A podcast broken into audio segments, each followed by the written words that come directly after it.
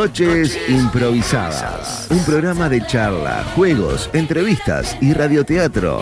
El primer programa de radioteatro el 970 Universal. Con Andrés Pastorini, Mercedes García, Maxi Constenla, Johan Agobián, Nicolás Muñoz, Ale García, Andrea Rodríguez y todo aquel de la 22 que se quiera sumar. Noches Improvisadas.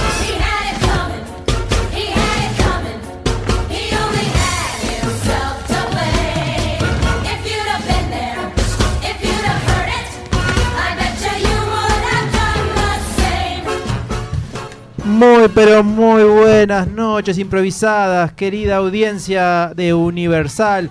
Aquí estamos en una nueva noche improvisada más con un grupo de amigos muy queridos. ¿Cómo estás, Ale García? Extrañaba decir eso. Ay, qué lindo, Andrés. Bien, estoy feliz de estar acá de vuelta. Siento que no vengo hace 10 años y, Más o menos. Y, y el programa tiene dos, así que... Tres. Tres, Este es perdón, perdón. Encima eso, no sé ni cuántos años tiene el programa. La conductora eh, inicial del programa no sabe cuántos años tiene el programa. Bueno, pero volví, volví. Acá estoy y feliz de estar en esta mesa que me siento como en mi casa.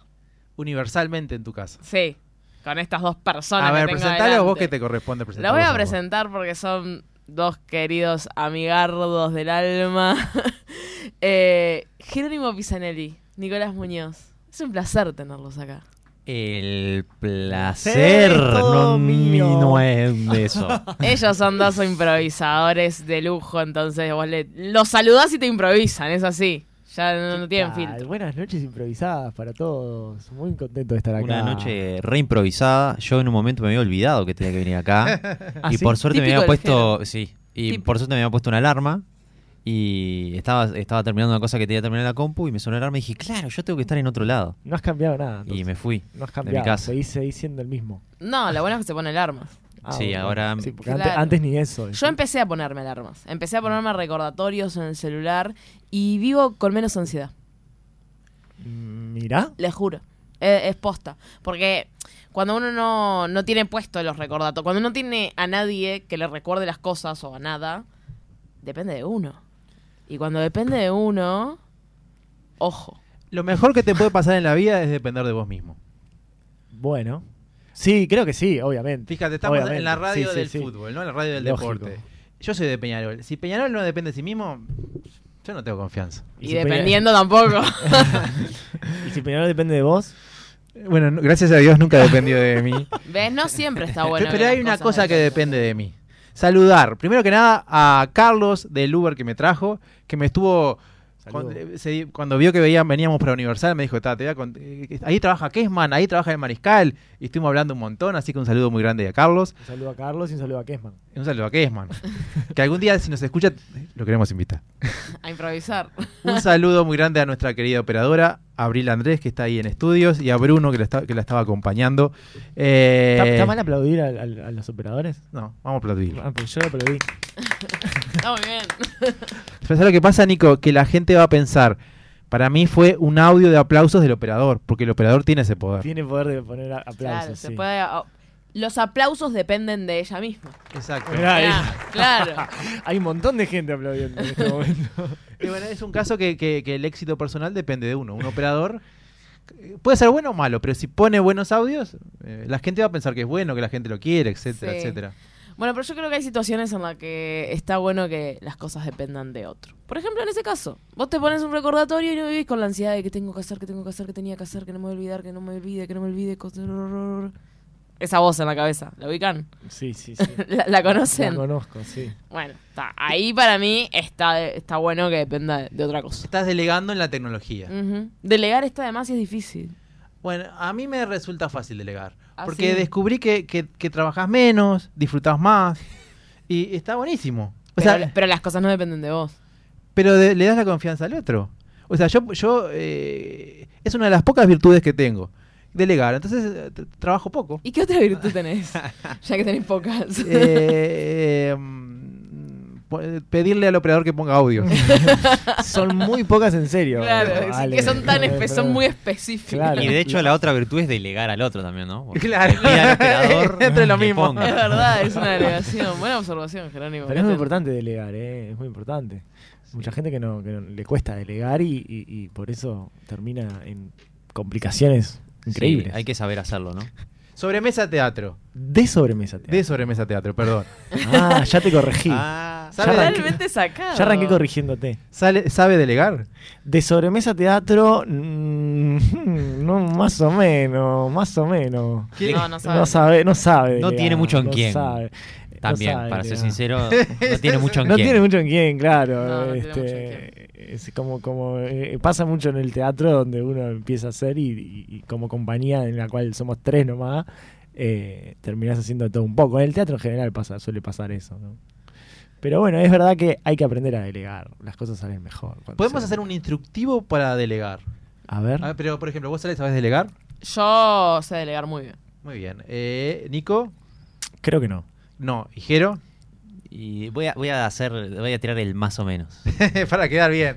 Eh, vamos, antes de hacer nuestro manual de Aprenda a Delegar, vamos a decirle a nuestra querida audiencia que nos puede escribir al 092 000 970 al WhatsApp y nos puede escribir lo que se le antoje, básicamente. Y a medida que vaya, vaya avanzando el programa, nos van a, van a poder participar más si ustedes quieren. Y nos pueden ver por YouTube eh, TV, el canal de Universal, en vivo y en directo. Nos pueden ver por el Twitch de Radio Universal.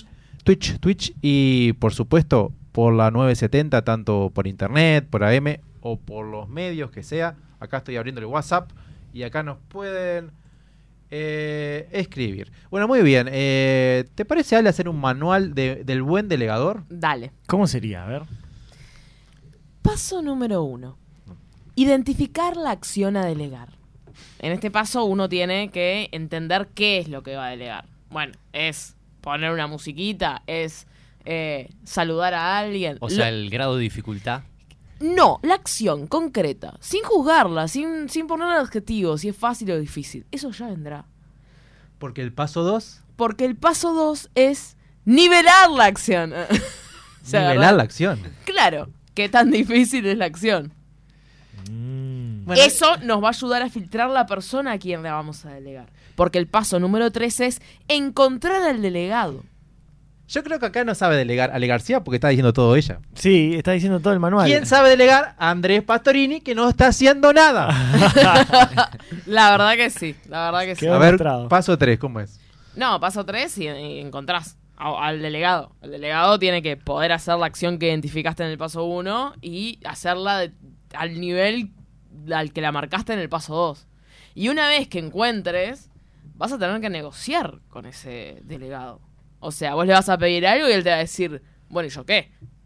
¿No? Te va a decir, ¿y qué me vas a dar? ¿Y yo qué gano? ¿Y a mí qué me importa? Yo les traje alfajores a ustedes. Entonces, No tuve que negociar. no, pero ahí no estás delegando, ahí estás regalando. Es distinto.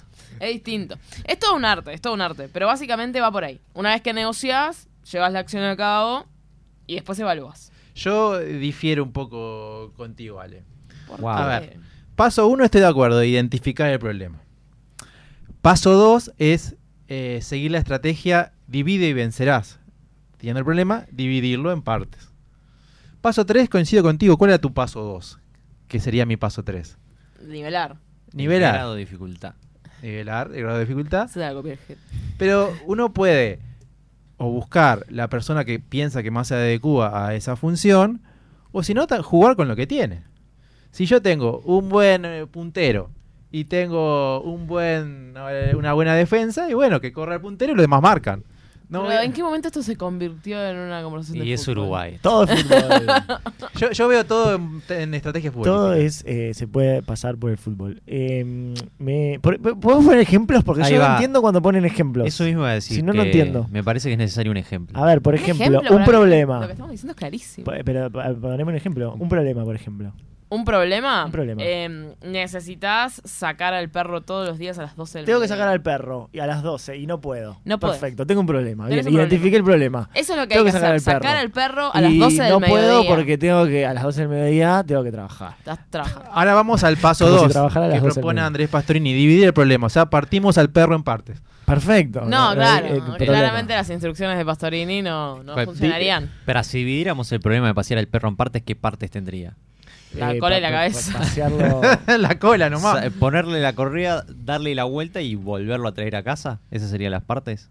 Sí, por ejemplo, en el caso de que no consiguieses una persona que pudiese hacerlo a esa hora, vos lo que harías es, capaz que tenés un amigo que va a trabajar en el, llamémosle punto C. Tu casa es el punto B y la casa de tu amigo es el punto A. Entonces tu amigo sale de su casa del punto A, pasa por tu casa, levanta al perro en el punto B, se va a trabajar en el punto C y en el punto C está otro amigo que está saliendo de trabajar y se lleva para atrás al perro y lo devuelve a la casa. Ahí estarías fraccionando Ahí la estaría tarea. presionado. Eh, Igual yo también... Perdón, Nico. decime. No, no, dale, dale, dale. Yo dale, también creo que ejemplo- parte de la delegación, no, la- la- el ejemplo de Ale ya se nos dejaron de escuchar, porque Sí, punto A, sí, punto sí. B, punto C, se- este es un programa de matemáticas, se fueron todos. Sí, Eh, tal cual. yo lo que creo que, eh, como otro aporte, antes de ir al ejemplo que, si querés te puedo dar, Nico, es que parte de delegar es simplificar el problema. Capaz que el perro tiene que estar afuera de la casa. Y si, y si es buen perro, se va a quedar y va a, me- va a hacer pichí a las 12 y a las 13, a la hora que sea, y no se va a ir de tu casa. Pero, y si se va, es que no era el perro para vos.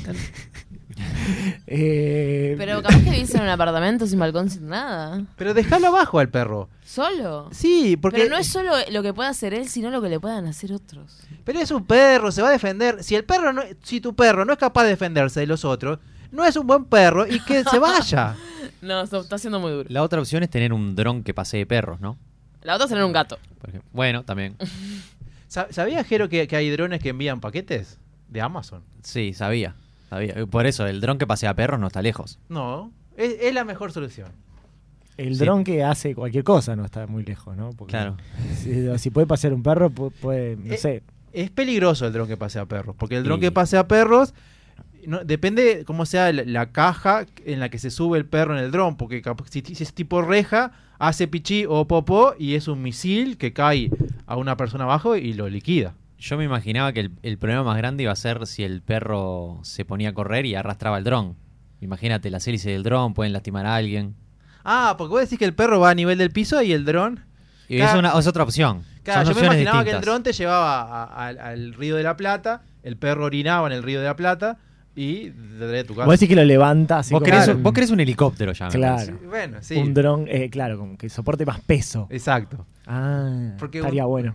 Estaría bueno. Es un- está- bueno, igual es muy interesante la idea del dron que pasea perros a nivel del piso, porque, no sé, es como otra persona más. Es Claro, un robot. Para mí debería ser un robot, no un dron. Y por razones físicas, que no voy a decir porque si no van a decir que, que me pongo matemática. Pero por razones físicas, es obvio que tiene que ser un robot de pie y no un dron de aire. ¿no? Un androide, no sé. decís, con apariencia humana. No, no tiene por qué tener apariencia humana, puede ser un cilindro, pero necesita... ¿Qué pasa con delegarle cosas a los robots? ¿No le estamos sacando Bueno, trabajo a la gente? Para mí, hoy, hoy, justo, hoy justo hablé de eso y, y llegué a una conclusión. ¿Vieron que ahora está de moda la inteligencia? Está de moda, bueno, está. Sí, la está. inteligencia artificial. Ah, está Sí. re de moda. es Está pura- re de moda. Pura moda. Pura moda. Para, todo se hace con. Ahora estamos con el chiche que podemos hacer todo con la inteligencia artificial. Yo creo que la inteligencia artificial es el cheddar de la tecnología. El cheddar. Sí. Se le el- está el queso metiendo. Es como- no, no por barato, sino porque, ah, nos gustó el cheddar y ahora todo tiene cheddar. Tipo, todo lo que comés tiene cheddar. Todos lados cheddar, cheddar, cheddar, cheddar, cheddar. Venía a comer esto con cheddar. Capaz que no quiero cheddar. O sea, no queda bien en todo el cheddar. Es- estoy de acuerdo. ¿Entendés? O sea, no porque esté bueno y tipo todos como que lo redescubrimos, tenemos que ponérselo a todo. ¿Sabes lo que pasa, Ale García? El, eh, el enemigo es el marketing.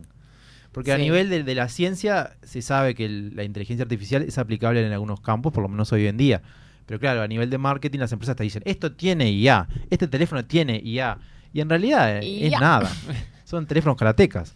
Sí, son, son dos letras, la I y la A. Para mí la inteligencia, delegar en la inteligencia artificial está bueno, eh, siempre y cuando, eh, en cuanto a los trabajos, ¿no? Porque si quita el trabajo a la gente. Para mí está bueno, siempre y cuando no es que te quite de vos el, el trabajo, pero vos no tengas que trabajar en otra cosa más tediosa, ¿se entiende? Si te quita los trabajos pesados o los trabajos que en general para todo el mundo son horribles, eh, yo no me sentiría mal, siempre y cuando yo no tenga que hacer otro trabajo peor incluso, ¿entendés? Limpiar ahora las computadoras que tienen IAs, no sé, algo peor. Limpiar a la IA, porque la- ahora la IA es, es tu, tu jefe. Claro, como en vez de, en vez de, os ponele, suponete, yo era barrendero y ahora lo maneja una IA, es que barre sola. Ahora, yo qué sé, como ese trabajo no lo tengo, que me pongan a limpiar a la computadora que maneja la IA. No, eso sería horrible. No, bueno, yo lo dije un poco en joda, porque o sea, yo no creo que la que esto de que los robots o la, mm, eh, sí, la, la- la- la inteligencia artificial o lo que sea eh, viene a ocupar un lugar de sacarle el trabajo a alguien. Eh, yo, eh, por ejemplo, ¿ustedes están de acuerdo con eso o no? Eh, yo creo que depende, porque también la IA da trabajo. Por ejemplo, hay, hay una rama de la inteligencia artificial que se llama aprendizaje por refuerzo. ¿En qué consiste? Voy a Ay, poner, rico un refuercito. voy a poner un, un ejemplo como, como pidió Nico. Eh, por ejemplo, reconocer imágenes. Vos le decís a la computadora, no sé, querés reconocer imágenes de auto. Entonces, eh, le- tenés un montón de, de fotos. Entonces, la- le, le vas diciendo la- al, al programa, a la computadora, esto es un auto, esto no es un auto, esto es un auto. Y ella eh, va aprendiendo, porque le, le estás dando ese refuerzo para que entienda. Y yo me, me- me- me enteré, yo, con una fuente, que hay ciertas ah, empresas famosas, Amazon, Google, que ciertas cosas, hay un montón de chinos con un montón de fotos diciéndole a la inteligencia artificial, esto es un auto, esto no es un auto, es un auto, o lo que sea. Bueno, pero ese es, es- para mí es un trabajo nefasto. Más si tenés que estar muchas horas. Imagínate Sí, estar sí. 10 horas diciéndole a una IA, sí, no, esto es un auto, esto no es un auto. Sí. Sos un docente. Es terrible. Es terrible. Esto un es un auto. Esto no es un auto. Esto es un auto. I- Igual yo quiero decir a la gente que le gustan los animales que la IA es enemiga de los gatos. ¿Por? Por ejemplo, yo, eh, yo tengo una aspiradora que eh, automática y yo no, mi padre tiene una aspiradora automática y el gato se pelea con la aspiradora. Ah, sí. Sí. Ah, de esas, de esas que van por el piso. Van Yo por el tengo piso. una. Ale tiene una. Claro. Sí, y, y el gato no se llevaba bien, no se llevaba bien, se peleaban. Y Uh, bueno, de a poco yo creo que estamos encaminándonos a. a- Yo tengo una teoría. a Tengo ver, una teoría. A ver, a ver. A verte. Eh, no, yo tengo una teoría sobre la humanidad.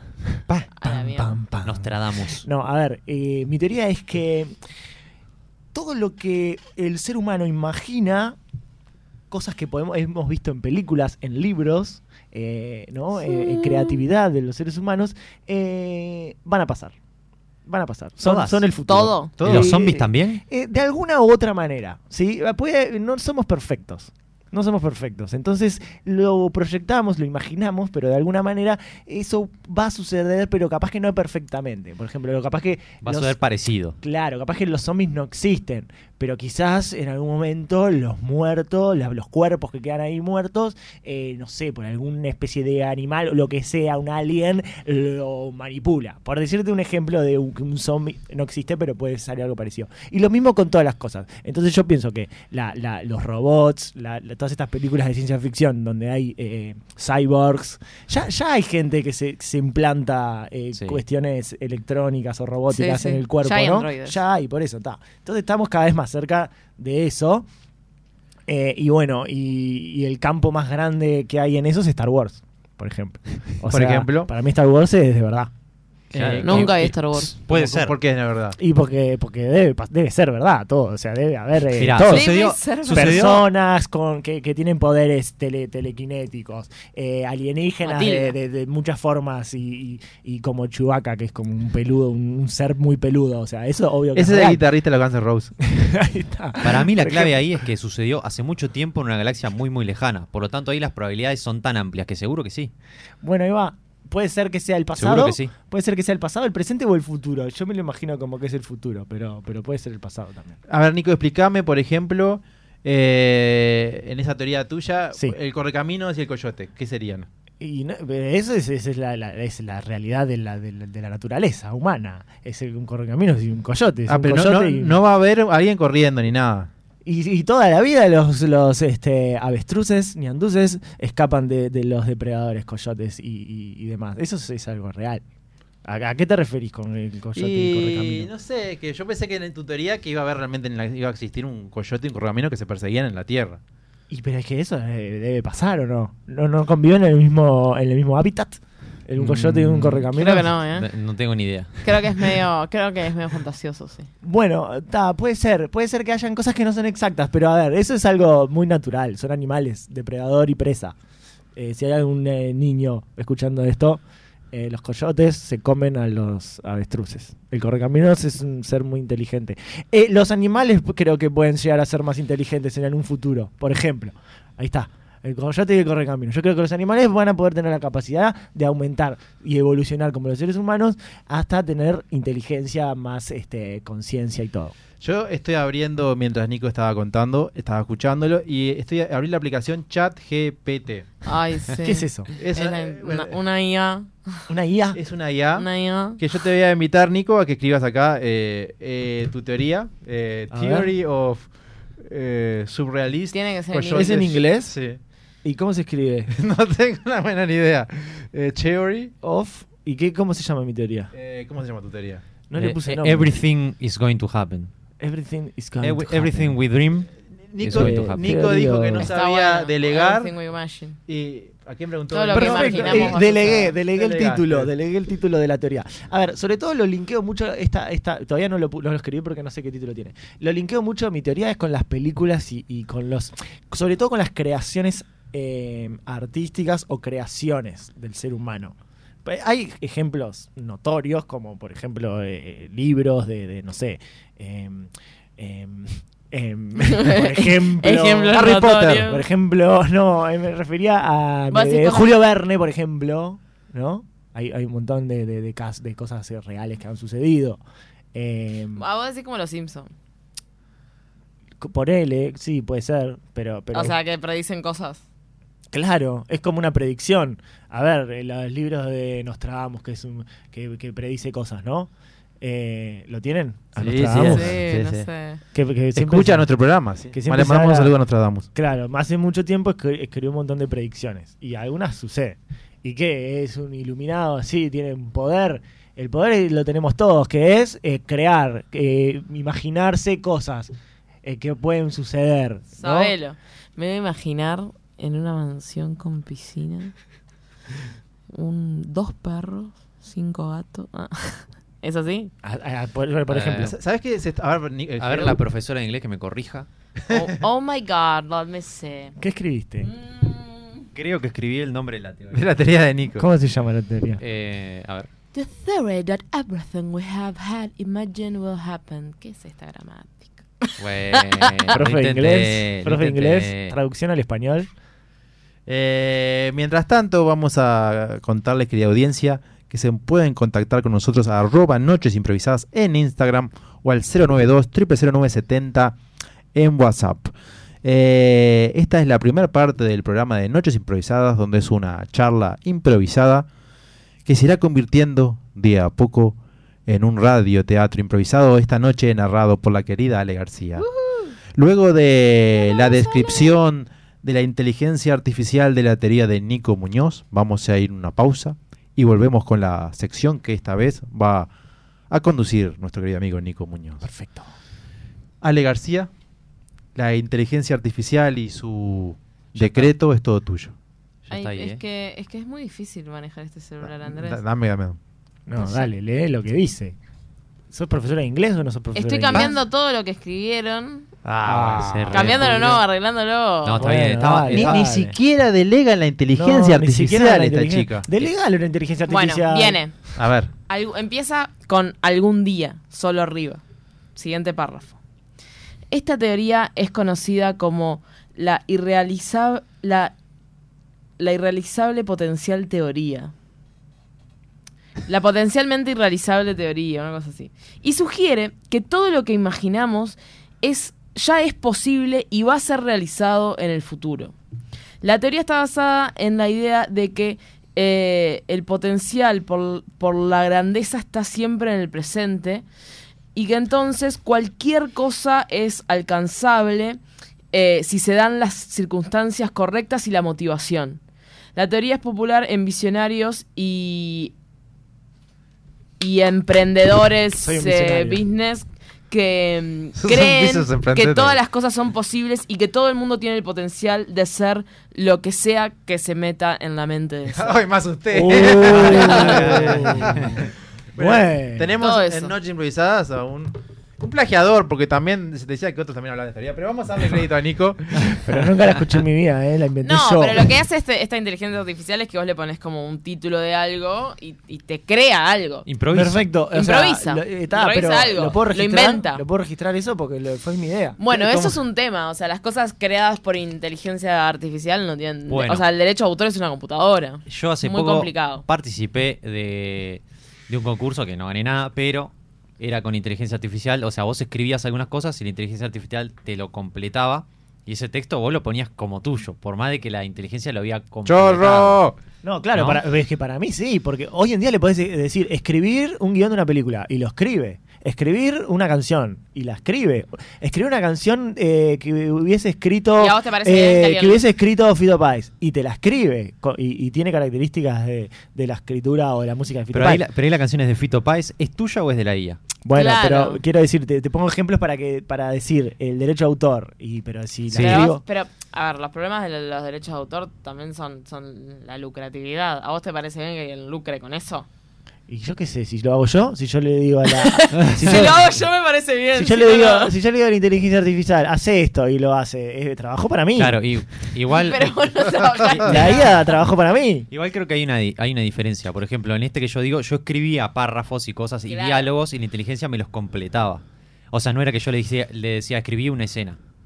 No Bueno, era eso. Ta, para mí eh, eso pero- ya es Y, distinto. pero ¿y qué pasa con lo que yo digo? ¿Vos decís que no? Y para mí eso ya es distinto porque en realidad ¿Qué vos es? no estás creando absolutamente nada. Vos ¿Y estás diciendo, y escribí una escena. ¿Y? ¿Y?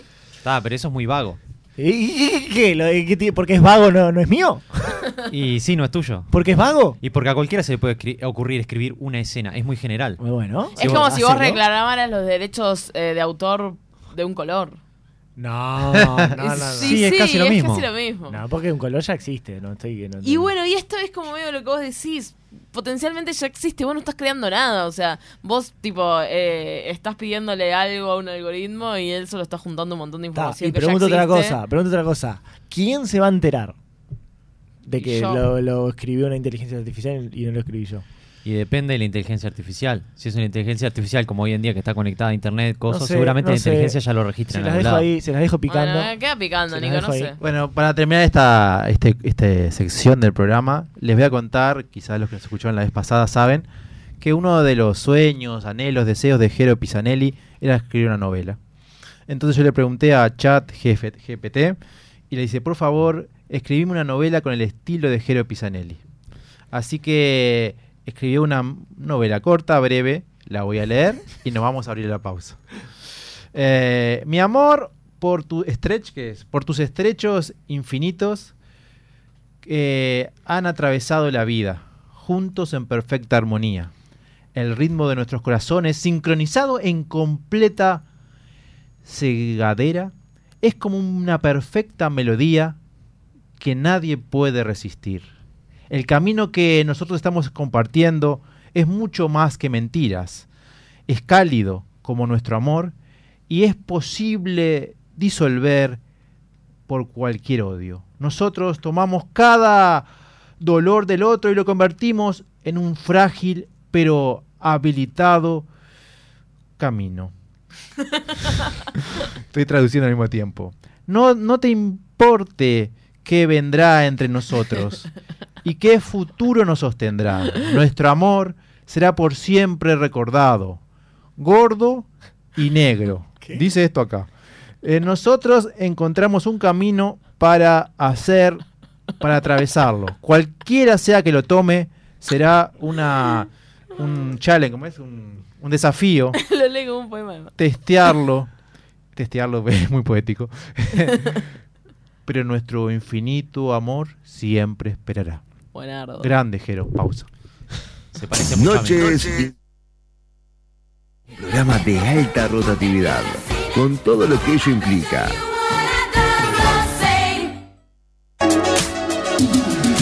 Arte en madera, decoración personalizada para tu hogar, empresas y eventos. Búscanos en Instagram, arroba luartmaderas.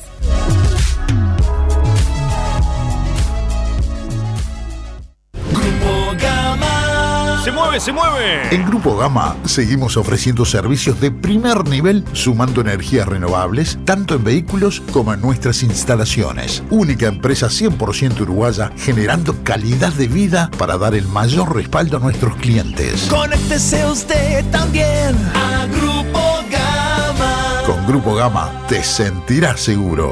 28 444 333.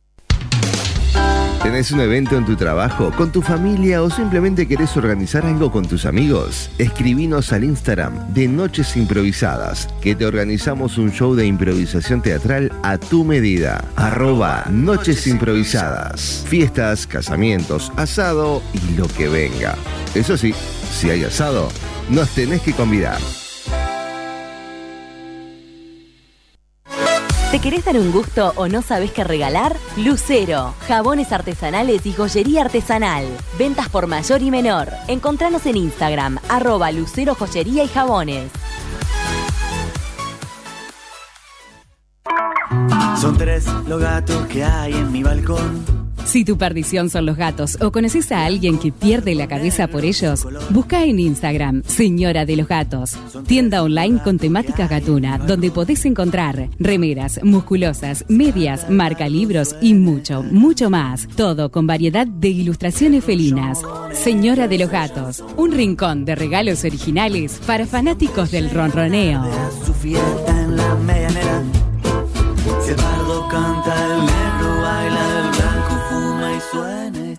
Canción. Noches Improvisadas. Un programa de alta rotatividad, con todo lo que ello implica.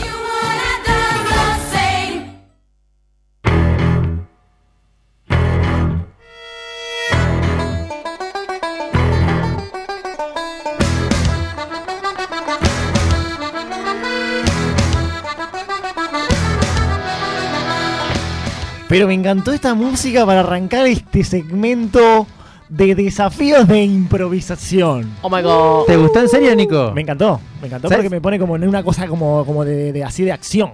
Este, este espacio lo va a conducir Nico Muñoz y va a ser juegos de improvisación que supongo que ahora vas a contar o no, Nico, no importa, pero te voy a contar por qué elegí esta canción. A ver por qué. Porque es, eh, no sé, Shipping to Boston. Y la improvisación nació en Chicago.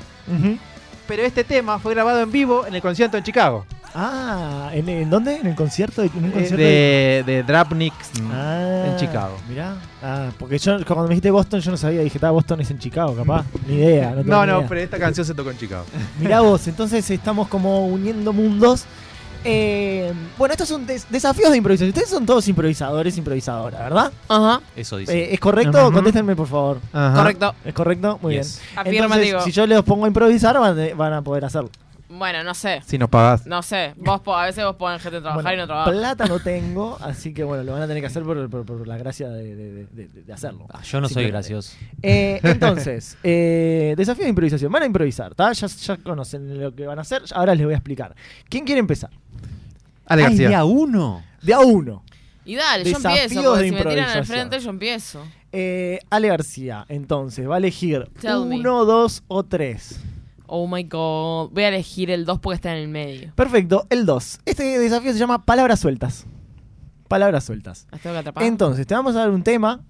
Ya te, ya te lo vamos a dar un tema. Y vos vas a hacer, vas a hablar sobre ese tema. Vas a hacer un discurso sobre ese tema. Dale. Vas a, vas a dar tu opinión, lo que, lo que sea que quieras. Pero vas a, empezar a hablar sobre un tema. Mm. ¿Sí? Está la gente escuchándote del otro lado, este, en este programa de radio. Y te van a escuchar improvisar sobre un tema. Y lo que va a pasar es que yo te voy a ir diciendo palabras. Y vos las tenés que ir incluyendo en lo que vas diciendo.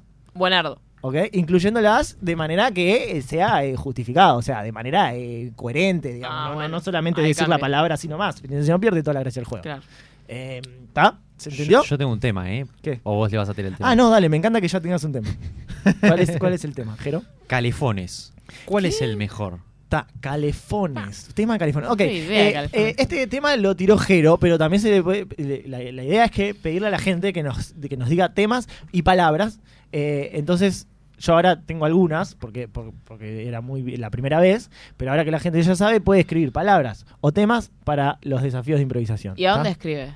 Los escribe al número que Andrés se lo sabe de memoria. 092 0970 nos escriben al WhatsApp y nos dicen ¿Qué desafío de impro queremos para Ale García o después para Jero y para mí? Temas, Exacto. palabras. Temas, palabras. Y títulos etc. también, títulos, por ejemplo. Muy bien, eh, entonces, eh, Alejandra García, tema calefones. ¿Era el tema, Jero? Calefones. ¿Cuál es el mejor? Pero Calefones, hablo ¿cuál es yo. el mejor? Bien, perfecto. Sí, vas a hablar Yo- vos. Sí. o- o- está. hasta que hasta que nos cansemos. ¿Está? Y te, eh, te voy tirando palabras. ¿Ustedes quieren tirar palabras también o yo, yo les tiro yo? ¿Qué les parece? Les tiro yo. Tirale, cosa. ustedes Yo se tienen que preparar para. Quiso para- delegar y no pudo. No, no, lo voy a hacer yo. Lo voy a Si se yo me ocurre alguna, te la- te la Ustedes escribo. calienten para su desafío, ¿está? que va a ser más difícil. No Esto es cada vez es más difícil. ¿Y qué pasa si no pasa el desafío?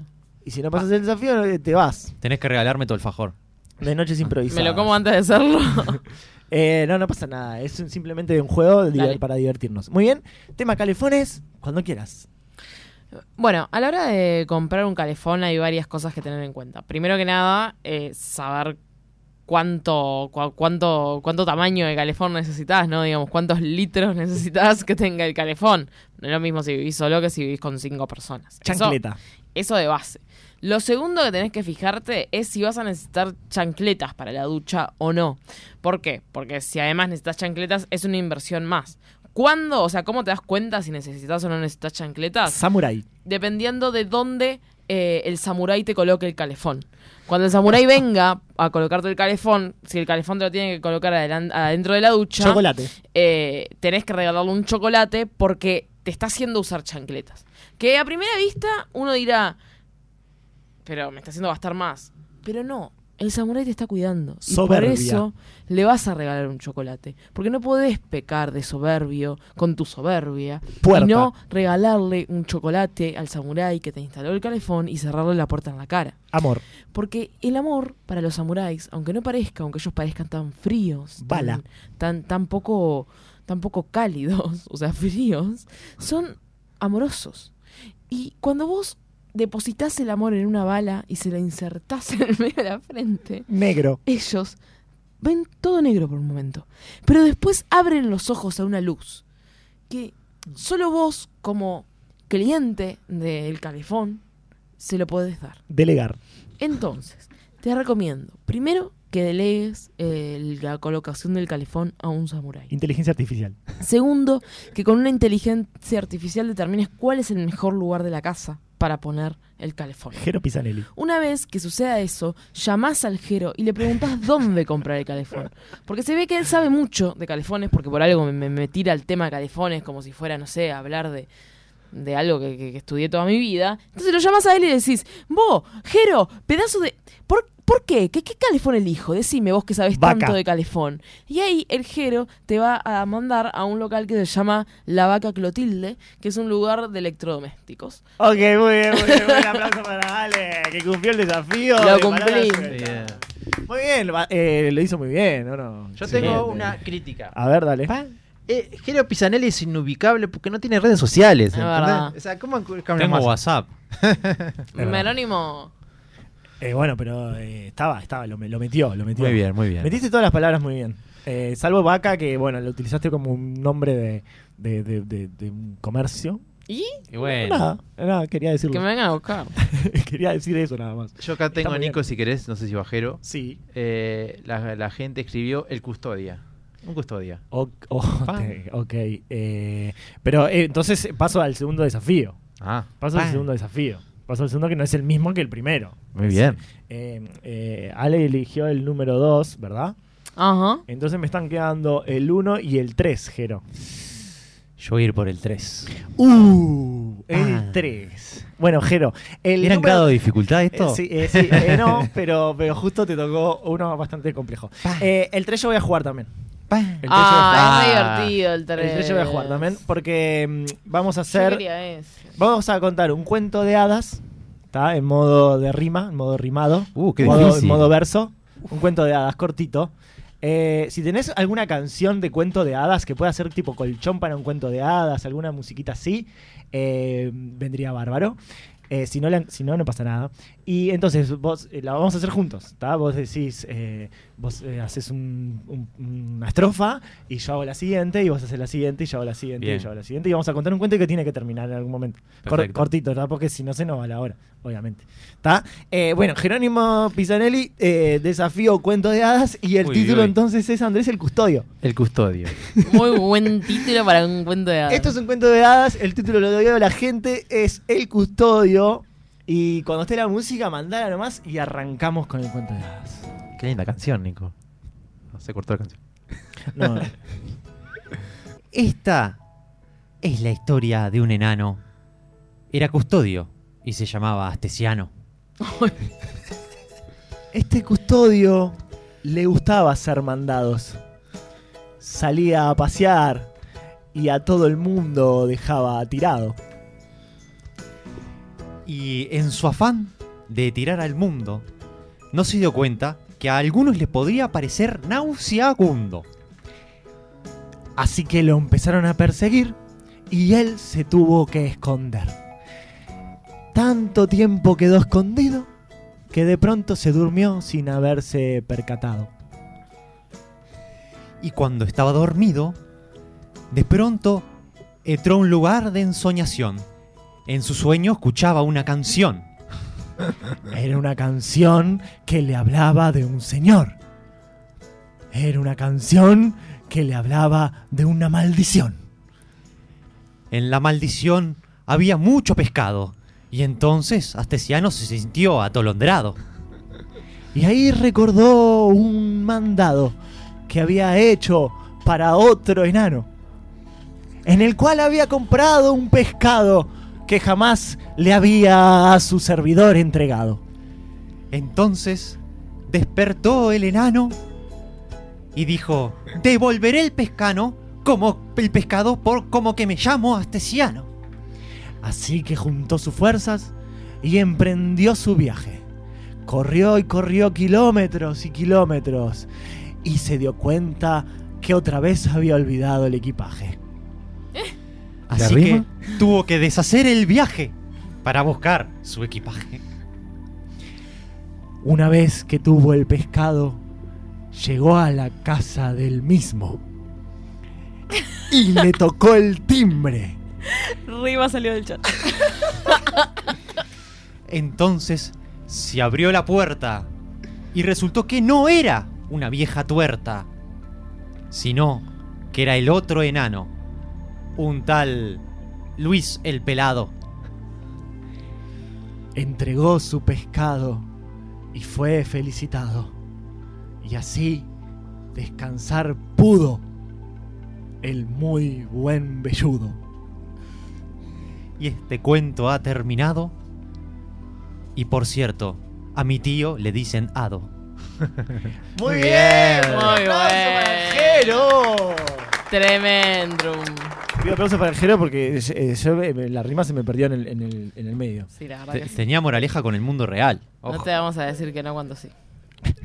Tenía moraleja con el mundo real. ¿Qué significa eso, Jerónimo? Eh, que la gente lo piense. Ah, tenía moraleja con el mundo real. Bien, muy bien, una gran frase de Jerónimo Zanelli. Y bueno, eh, queda, te, queda, te quedó un juego. El título que ofrece la audiencia es Sos porfiado. Sos porfiado. ¿Sos porfiado, Eh, muchacho? igual para este, para este juego justo no hay título, pero Bueno. si querés hacemos otro. No, no, no, vamos con Ah, ese. ah, Podemos hacer otro. No, no, yo metemos porfiado. y Si no se puede, no se puede. Haga- hagamos otro, hagamos otro. Eh, hagamos Yo quiero el 1. ¿Querés el uno? Bueno, el uno, el juego de uno es, es así. Eh, se llama definiciones. Sí. ¿Está? Definiciones. Eh, vos vas a. Yo te vamos a decir palabras. Me ¿tá? encanta. Y vos tenés que dar la definición a modo de diccionario. Muy bien, me encanta. Pero no, eh, obviamente no tiene que ser la definición real. ¿tá? Tenés que inventarla. Muy bien. Con lo que te salga, con lo que te, te surja en el momento. Bien, ¿Ok? yo no les dije nada a mis eh, con- con las personas con las cuales compito en este momento que el ganador mm, lo decide Nico Muñoz en conjunto con nuestro operador Abril. Eh, obviamente. Acordate del ¿Pero qué alfajor Abril. gana? Eh, ya veremos, ya veremos. Eso todavía está por verse. Eh, ¿qué, se- qué vale es el premio? Todavía está por verse. Si alguien quiere auspiciar este, este espacio, lo puede hacer y ahí ya tenemos. Muy buena idea, Nico. ¿No? Eh, vamos pues, sumando canjes. Perfecto. Muy bien. Que sea una Eh, bodega. Que sea una bodega. Entera. Definiciones. Entonces, le tiramos palabras. Ustedes pueden jugar en Yo esto. ya tengo una palabra. Ok, vamos haciendo una palabra cada uno. Dale. Y vos Muy tenés bien. que decir la definición a modo de diccionario. Muy bien. ¿Empiezo? Dale. Porfiado. Porfiado, dícese de las personas, sea cual sea el sexo, que tienen deseos ávidos por cosas infantiles. Por ejemplo, muñecos, muñecas y osos de peluche. Palimpsesto. Palimpsesto, originario del griego de la palabra incesto, que incesto refiere a la gestación del amor entre hermanos, parincesto se refiere a la gestación entre padres. Guerra. Guerra. Dícese de una crema originaria en Italia por el cocinero emblemático Giuseppe, Giuseppe que creó en 1920 eh, una mezcla de harina y agua en tiempos de guerra, a la que se le conoce también como pan. Cordillera. Cordillera refiere a un tipo de linchera que vive en Córdoba. La cordillera. Negrura. Negrura. Eh, efecto ambiental atmosférico que ocurre a partir de cierta hora de la tarde que da comienzo a la noche en plena oscuridad. Templanza. Templanza. Arma utilizada por los antiguos romanos que consistía en una caja de hierro con eh, un asa y un trípode de un templo. Templanza. Coordinación. Coordinación. Nación creada en 1920 por un cordobés. Muy bien. Fuerte aplauso para Andrés. Para este desafío, che. La. Real Andrasemia Española. La Real eh, Andraseña Española. Yo me- Muy buenas todas las palabras cordobesas. Sí. Estamos llenos de... Coordinación y cuál es la otra? Cordillera. Y cordillera, dos palabras que provienen de Córdoba. Muy bien. Yo me quiero quejar, Nico, porque ¿Por esto es, un- es una competencia y me dejaste a, a- a plena... Me entregaste a mis, a mis competidores. Lo, lo- lo siento mucho, lo siento mucho, pero es lo que tiene la improvisación. La competencia en realidad es pura, puro, puro, puro, puro. Pura entrega. Pura fantasía, pura fantasía. Pero no es que todo lo que fantaseamos se va a cumplir algún día. Ah, Ah. y sí, puede ser. Bueno, tengo una. ¿Tenemos. ¿Qué dicen? ¿Hacemos una más? Sí, otra más, otra, otra. sí, otra. por ¿Está? favor. Eh, bueno, en este van a jugar juntos. Bien. Los tres. ¿está? Me encanta. Ustedes tres. Dale. Van a tener que hacer una ¿Contra escena, vos? una escena muy cortita. Ah. ¿Está? Eh, muy cortita. Entonces vamos a ver si la gente escribió algo ahí para título o situación o personaje. ¿Hay algo que haya escrito o palabras? de a dos. Voy a tomar de Voy a tomar de a dos. Es un título que puso ahí. Voy a tomar. De a dos. Perfecto. No Voy a tomar qué. de a dos. Muy bien. ¿Tomar dos personas o tomar de a dos de algo? Ah, Voy a tomar voy de a dos. tomar de a dos. Perfecto. Voy a tomar eso como sugerencia. Entonces vamos a hacer eh, una escena. En un bar hay dos personas y un eh, bartender o barman o barwoman. ¿Ok? Como Ok, quieran. ¿Quién, perfecto. quién va a ser el- Ok. el- los- los- una pareja? Es una pareja y un bartender. Dale. ¿Está? Dale, yo soy el bartender. Ok. Perfecto. Van a improvisar una escena cortita. Un minuto puede durar nada más. ¿está? Dale. Y Wow. después la vamos a volver a repetir en otro estilo. Opa. Y voy a tomar de a dos era la, la- la- la inspiración. Bien. ¿Qué le pasó a me- se me Nicolás Muñoz? el cable. Eh, voy a tomar dos, esa fue la inspiración para que, to- que la tomamos para, para el bar. Para poner esta situación de bar. O Muy sea, Pueden usarlo. ¿Ok? Muy bien. ¿Listo? Dale. Entonces arrancamos esta improvisación eh, que va a ser en un bar. En 3, 2, 1, impro. Aquí le traigo su martini, señor. Y para la señorita, el whisky on the rocks. Eh, Muchas gracias. Les voy a pedir otro porque esta noche Ah. voy a tomar de dos. Otro, oh, perfecto, eh, doble. Yo entonces. también. ¡Oh, me manchó todo! Oh, disculpe. ¿Qué me disculpe. hizo? Disculpe que estaba mirando el vaso de whisky y me equivoqué. Tráigame dos más ahora. Eh, sí, sí, por supuesto, dos más. Alfredo, ¿por qué te pusiste así? Porque me manchó mi camisa preferida. Yo sé, Alfredo, pero vos sabés que esta noche es muy importante. Para nosotros dos, Cristina. Por eso es una noche en que todo va a suceder de a dos o no va a suceder. Aquí a el segundo whisky y, y los dos martini. El señor, esta vez no se van a volcar ahí. Muchas gracias. Ah. ¿Cómo se llama usted? Yo, Ignacio. Ignacio, ¿tiene segundo nombre? Ignacio Martínez. No, no tengo segundo Bueno. nombre. No tiene segundo nombre, No. hay que llevarlo. ¿Qué? Hay que llevarlo. Metelo en el auto, Carlos. Venga, vamos. No, no, ¿qué hace? Sí. Ay, Tienes no. que tener Suelta, segundo nombre. No. Hasta ahí, ok, ok, ok, muy bien. Un aplauso, un aplauso para esta escena. A ver, una escena con un final abierto.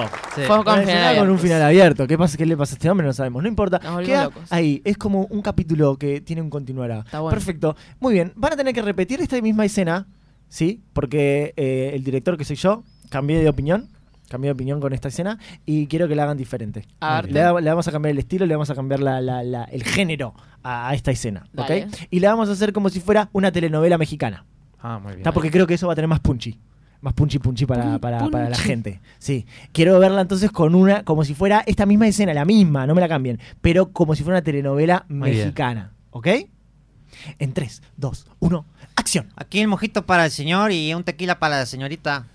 Gracias, pero tráeme otro ya, ahorita. No, como, sí, como dice, dos tequilas entonces. Ahorita. me tiraste los dos! Ah, disculpe, disculpe, jefecito. ¡Tráigame ahora inmediatamente! No, si ya le traigo, no se rife, no se rife, no Ya se rife. cálmate. Alfredo, ya cálmate. ¿Pero qué clase de escena estás haciendo, Alfredo?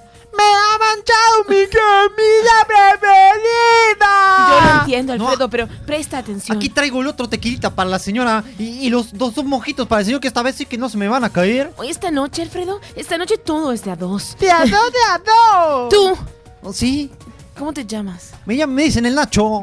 Nacho. ¿Y Nacho tiene segundo nombre? No, Martínez nomás, Nacho Martínez. Tiene segundo nombre. Hay que llevarlo. ¡Vamos a ¿Qué hacen? ¿Qué hacen? Tú te vienes con nosotros, güey. Pinches pendejos, no. Ok, muy bien, muy bien, muy bien. Un aplauso a esta escena mexicana. Eh, me, me gustó, me gustó, pero, pero estuve, lo estuve pensando mejor. En México hay muchas producciones, hay muchas cosas. Creo que tenemos que descartar esta idea porque no va a funcionar. ¿tá? Entonces estuve pensando cómo podíamos hacerla para que, para que salgan como- para- con más punchy. eh, porque los veo, los veo bien, pero, pero no, no son ustedes. Es una cuestión de marketing y esta escena vamos a hacerla un estilo Harry Potter. O sea, lo que quiero que haya magia, haya hechizos, estilo Harry Potteresco, ¿lo tienen a Harry Potter? Lo tenemos, ¿Lo conocen? Sí, sí, sí. Está, necesitamos eso porque es- va a ser algo más para juveniles, Muy va a ser para, para, para más adolescentes, ¿viste? Va a ser otro plan. Entonces, eh, hagámosla de nuevo, Dale. ¿ok? ¿Ya grabamos? ¿Listo? Muy bien, 3, 2, 1, acción. El cóctel burbujeante de Squintle para el señor y la cerveza de manteca para la señorita. Que sean dos. Oh, perfecto. Ah, voy a. ¿Dónde puso usted la capa de invisibilidad? Oh. Sobre las copas ahora no las encuentro. ¡Maldito! ¡Maldito! Disculpe, no me di cuenta. ¿Ahora quién? ¿Dónde encontraremos? Eh, no tiremos, encontramos. tiremos el cóctel a ver si aparece. Ah, ahí, ahí está, creo que es esto. Esa poción me ha convertido en sapo, Cristina, ayúdame. Cálmate, cálmate. Ah, voy a traer otra poción para cambiarlo, disculpen. Revertus reparus. Ah, Ahora sos vos de vuelta, Alfredo. Se puso porteño. Escuchame una cosa, Alfredo. sí. Hoy sabés que si no logramos hacer todo de a dos, el hechizo no va a funcionar. A mí me gusta hacer las cosas de a dos, Cristina. Ah, Yo sé que te gusta, Sí. pero este tipo. Eh, ¿Cómo se llama? Che, ¿cómo te llamas vos? Ah, Disculpen, le traje aquí no. la, la segunda cerveza de Malta. ¿Cómo te llamas? Los dos. Yo me llamo Amadorus. ¿Cuál es tu segundo nombre? No tengo. Mi Ah. apellido es Potter. Es. Spectroborus. No, ¿qué hace? Vamos a llevarlo en Mi la parte de atrás de la escoba, amor. Sí. Ven, súbete. Súbete Hoy tienes que escoba. tener un segundo nombre. Muy bien. Costó, costó, costó Harry Potter. Muy bueno Harry Potter, muy bueno Harry Potter. eh, que me gustaría que quede, pero pero no. la- Me acaban de avisar la, la productora, eh, Denise, que no se puede, que no se puede. Ah, no se puede. Denise. Sí, me acaba de avisar que no se puede hacer eh, Harry Potter, no se puede. eh, Por los derechos de autor, capaz. Sí, está registrado. Lamentablemente sí, todo el claro. mundo mágico está Ah. registrado. Así que vamos a darle un giro A a, esta telenovela y vamos a hacerla en un modo. Erótico. Porque yo creo que va a tener más punchy si lo hacemos en un modo erótico. Perdón, ¿tengo que estar en paños menores para eso? Eh, Nos pueden ver en YouTube y en Twitch, Nico, ¿eh? Sí, a ver, eh, Abril seguro nos ve. Sáquense un poquito la, la ropa, así, así lo hacen como más eh, así en plan erótico eh, y creo que así vamos a Dale, tener como me mu- subo a la mesa. mucha gente que lo va a seguir. Van a tener- vamos a tener mucha gente que lo Yo va a ver. hago el baile del micrófono. ¿Ok? Dale. Arranca entonces la misma escena en 3, 2, 1. Impro. Aquí tiene su cóctel sexy y Mm. su shot sexual. Muchas gracias. Que- Es- pero espera, ¿Qué? te tomo la mano. te la acaricio suavemente. Pero Oh. me has derramado todo encima y Sí. has terminado sobre mí. Creo La bebida. que se me ha caído toda la bebida sobre ti. Te limpiaré con este trapo muy es que te vamos a pedir otras. Hoy queremos hacer todo por dos. Excelente. Y por tres también. Les traeré las otras bebidas. Alfredo, estás como loco. Estoy como loco. Pues que estás hirviendo, es que tu bebida hierve. Ay, hierbéis que me calienta mucho. ¿Y sabes lo que vamos a hacer con este mozo? Todo, amor. Oye, chaval, ven, Sí, les traje aquí el otro shot. Es que, ¿cómo te llamas tú? Yo me llamo Igna. Igna. Y no Sí. tienes un segundo nombre. No, solo Igna. Igna, cuéntame, ¿qué tienes debajo de ese delantal? Debajo de este delantal no tengo nada. Ah. Ven para aquí que te vamos a poner un segundo nombre. Oh, sí. y muchas cosas más. Llévenme al cuarto prohibido. Ah, sí. no se resiste para nada. Cortémoslo ahí, cortémoslo ahí. Muy bien, un aplauso para este juego, para estos desafíos de Muy improvisación. bien, Nico, por esta sección. Eh, qué bueno que dejaron un final abierto. Porque Sí, si sí. no, en la última nos iba, se iba a ir- Abierto quedó Igna, pero es otra Sí. historia. No, porque si no, en el último se nos iba a ir de tema. Sí, ¿no? Se nos- nos- menos mal que quedó. que quedó Increíble, Amazing, fantástico. ¿Qui- ¿Quién ganó Abril? Eh, bueno, Abril, jurado. eh, Sara. Sara, Sara, Sara, Qué Sara. rico El micrófono rojo tienes, Abril, por El- favor. El juego 2. Hola, El hola, juego hola. 3. Hola, Abril. Mirá, llegó Sinara. ¿Cómo estás, Sinara? No, eh, de cada uno o el que hizo individual o el grupo. El grupo, el último y el de, el de mexicano. Sí, ¿quién, Increíble. qui- quién lo.? Cuando compitieron entre todos, Sí, eh, estoy entre. ¿Mm? vo- Voy No a se ser sincera. jugar. Sí. Entre los calefones, porque fue un desafío que creo que. Gracias, se valora el Ajá, esfuerzo. bien. Pero me causó mucha gracia el del diccionario. Muy bien, entonces ganó Andrés. El Paz. No, diccionario. pará, pará, yo tengo una mención especial. Bueno, es una mención especial, pero muy Por- bien. por dificultad. Eh, el desafío de hoy lo ha ganado Andrés, así que se lleva los 10 puntos del día de hoy. Queda anotado para la tabla histórica general del año. Me encanta. Va ganando Andrés 10 eh, puntos. 10 puntos, vos por la mención tenés 5. Eh, en el programa anterior Maxi dio 10 millones de puntos, así que estoy muy lejos, pero bueno. Bueno, pero está, ¿quién va ganando con que 10 gane millones? Jero, que tiene como 20 millones. Sí. Bueno, Jero 20 millones, Andrés 10 y Ale 5. Ya les- Vamos, estoy en Bueno, carrera. eh, vamos a una pausa y volvemos Noche con la pausa. Arte en madera, decoración personalizada para tu hogar, empresas y eventos. Búscanos en Instagram, arroba luartmaderas.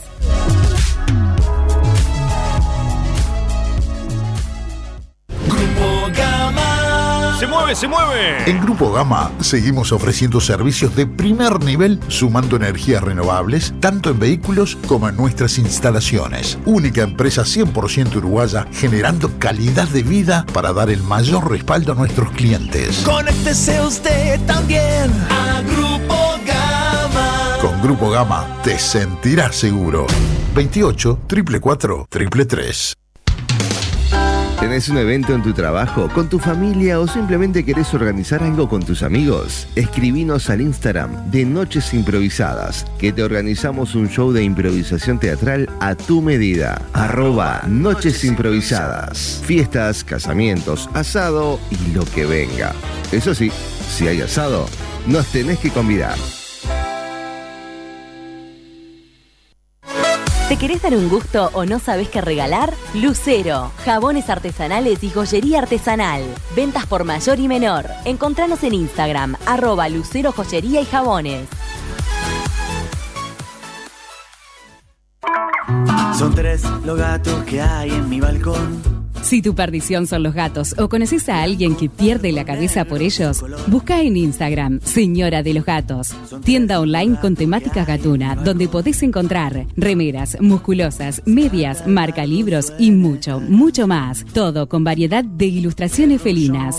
Señora de los Gatos, un rincón de regalos originales para fanáticos del ronroneo.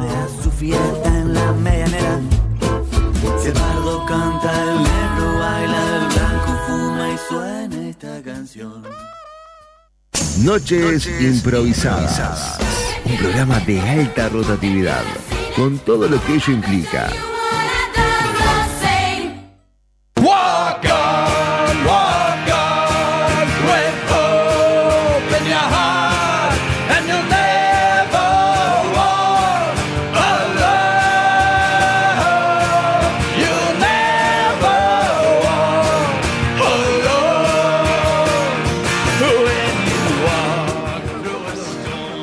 De Mardo. Melodías. Me encanta. Y es que nunca estamos solos y en este momento nos está acompañando Sinara García. ¿Cómo estás, Sinara? ¿Cómo están, chiquilines? ¿Todo bien? Buenas noches. Buenas noches. Buenas Ella noches está, está en su casa.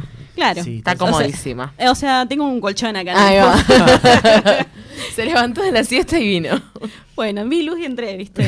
vi la luz roja y entré. Yo sentía en un momento, pero es como que la estamos haciendo trabajar, porque te estamos llamando a tu lugar de trabajo. No, pero este espacio es súper distendido. Aparte, los venía escuchando en el bondi. Este, muy bien lo del diccionario. No me lo hagan hacer porque quedo pegada. es lo único que le voy a decir. Eh, pero bien, bien ahí atento a, a lo que venían haciendo. Yo, yo le, le- le pagué a Abril y le pagué a Sinara para que dijeran eso y gané, gané 10 puntos. Cuenta, bro. Transferime Cuenta, bro, después. cuenta, Ah, bro. dale, vos. Bueno, te, te contamos, Sinara, bueno, primero que nada, gracias por venir a acompañarnos en, este, en esta charla Noches Improvisadas. Nosotros no somos periodistas, estamos incursionando en hacer entrevistas. En realidad lo que queremos es invitar amigos, amigas y conversar. Y, y una de las estrategias que tenemos, que vos capaz que después como periodista nos puedes decir esto sí, esto no, es así, es nosotros queremos que la entrevista termine bien, el alto. Entonces vamos a empezar por el final. Y el final es un regalo que te hacemos acá, Noches Improvisadas, Ay. para dejar a la entrevistada contenta. No, yo ya venía contenta, pero bueno, esto es un plus. ¿Lo puedo abrir ahora? ¿Hasta Claro, estamos con sí, tiempo? sí, sí. Esto es. Ay, chiquilines, ¿cómo sabían? ¿Cómo sabían? Que ¿El alcohol o el chocolate? ¡Ay, el chocolate! Ah, Ay, chicos. alcohol entonces. Me Esta- encanta. esta- Caber- Cabernet Merlot. Cabernet Merlot. Ah, chiquilín, muchas gracias. ¿Cómo saben que me gusta el vino? me encanta. Por acá, y es verdad, hay un chocolatito, lo voy a sacar también. Bueno, Eh. Ulises, yo no sé si va a funcionar esta entrevista. Yo creo que ya arranco ahora. Arranca con el vino y el chocolate y olvidate. bueno, muchas gracias por el regalo. Ya agradecemos entonces. Y bueno, dale. ¿Qué pensará. Abril que en los dos prim- primeros programas de Noches Improvisadas arrancamos con vino? ¿Qué, qué, qué pensará, no? ¿Qué pensará, no? yo, De vos. yo quiero contarles que Abril es parte del equipo de Nadie se atreve, que Ah, es ¿sí? el programa que hacemos los sábados a la una de la tarde en esta misma casa. Así que la están haciendo laburar también un montón Abril. Así En que todos lados se ven. No se sorprende, Abril ya no se No sorprende. se sorprende de nada. No, no. Bueno, contanos ya que estás con Nadie se atreve, ¿cómo es Nadie se atreve? ¿Qué es- ¿De qué trata? Bueno, Nadie se atreve, es un programa de enfoque cultural. Ale ha sido parte de, de las entrevistas Sí. que han formado parte del ciclo el año pasado. Bueno, eh, somos eh, colegas de alguna manera, no de impro, pero eh, soy actriz. Con, con Ale nos conocemos de, de Implosivo, también con Nico, con Jero.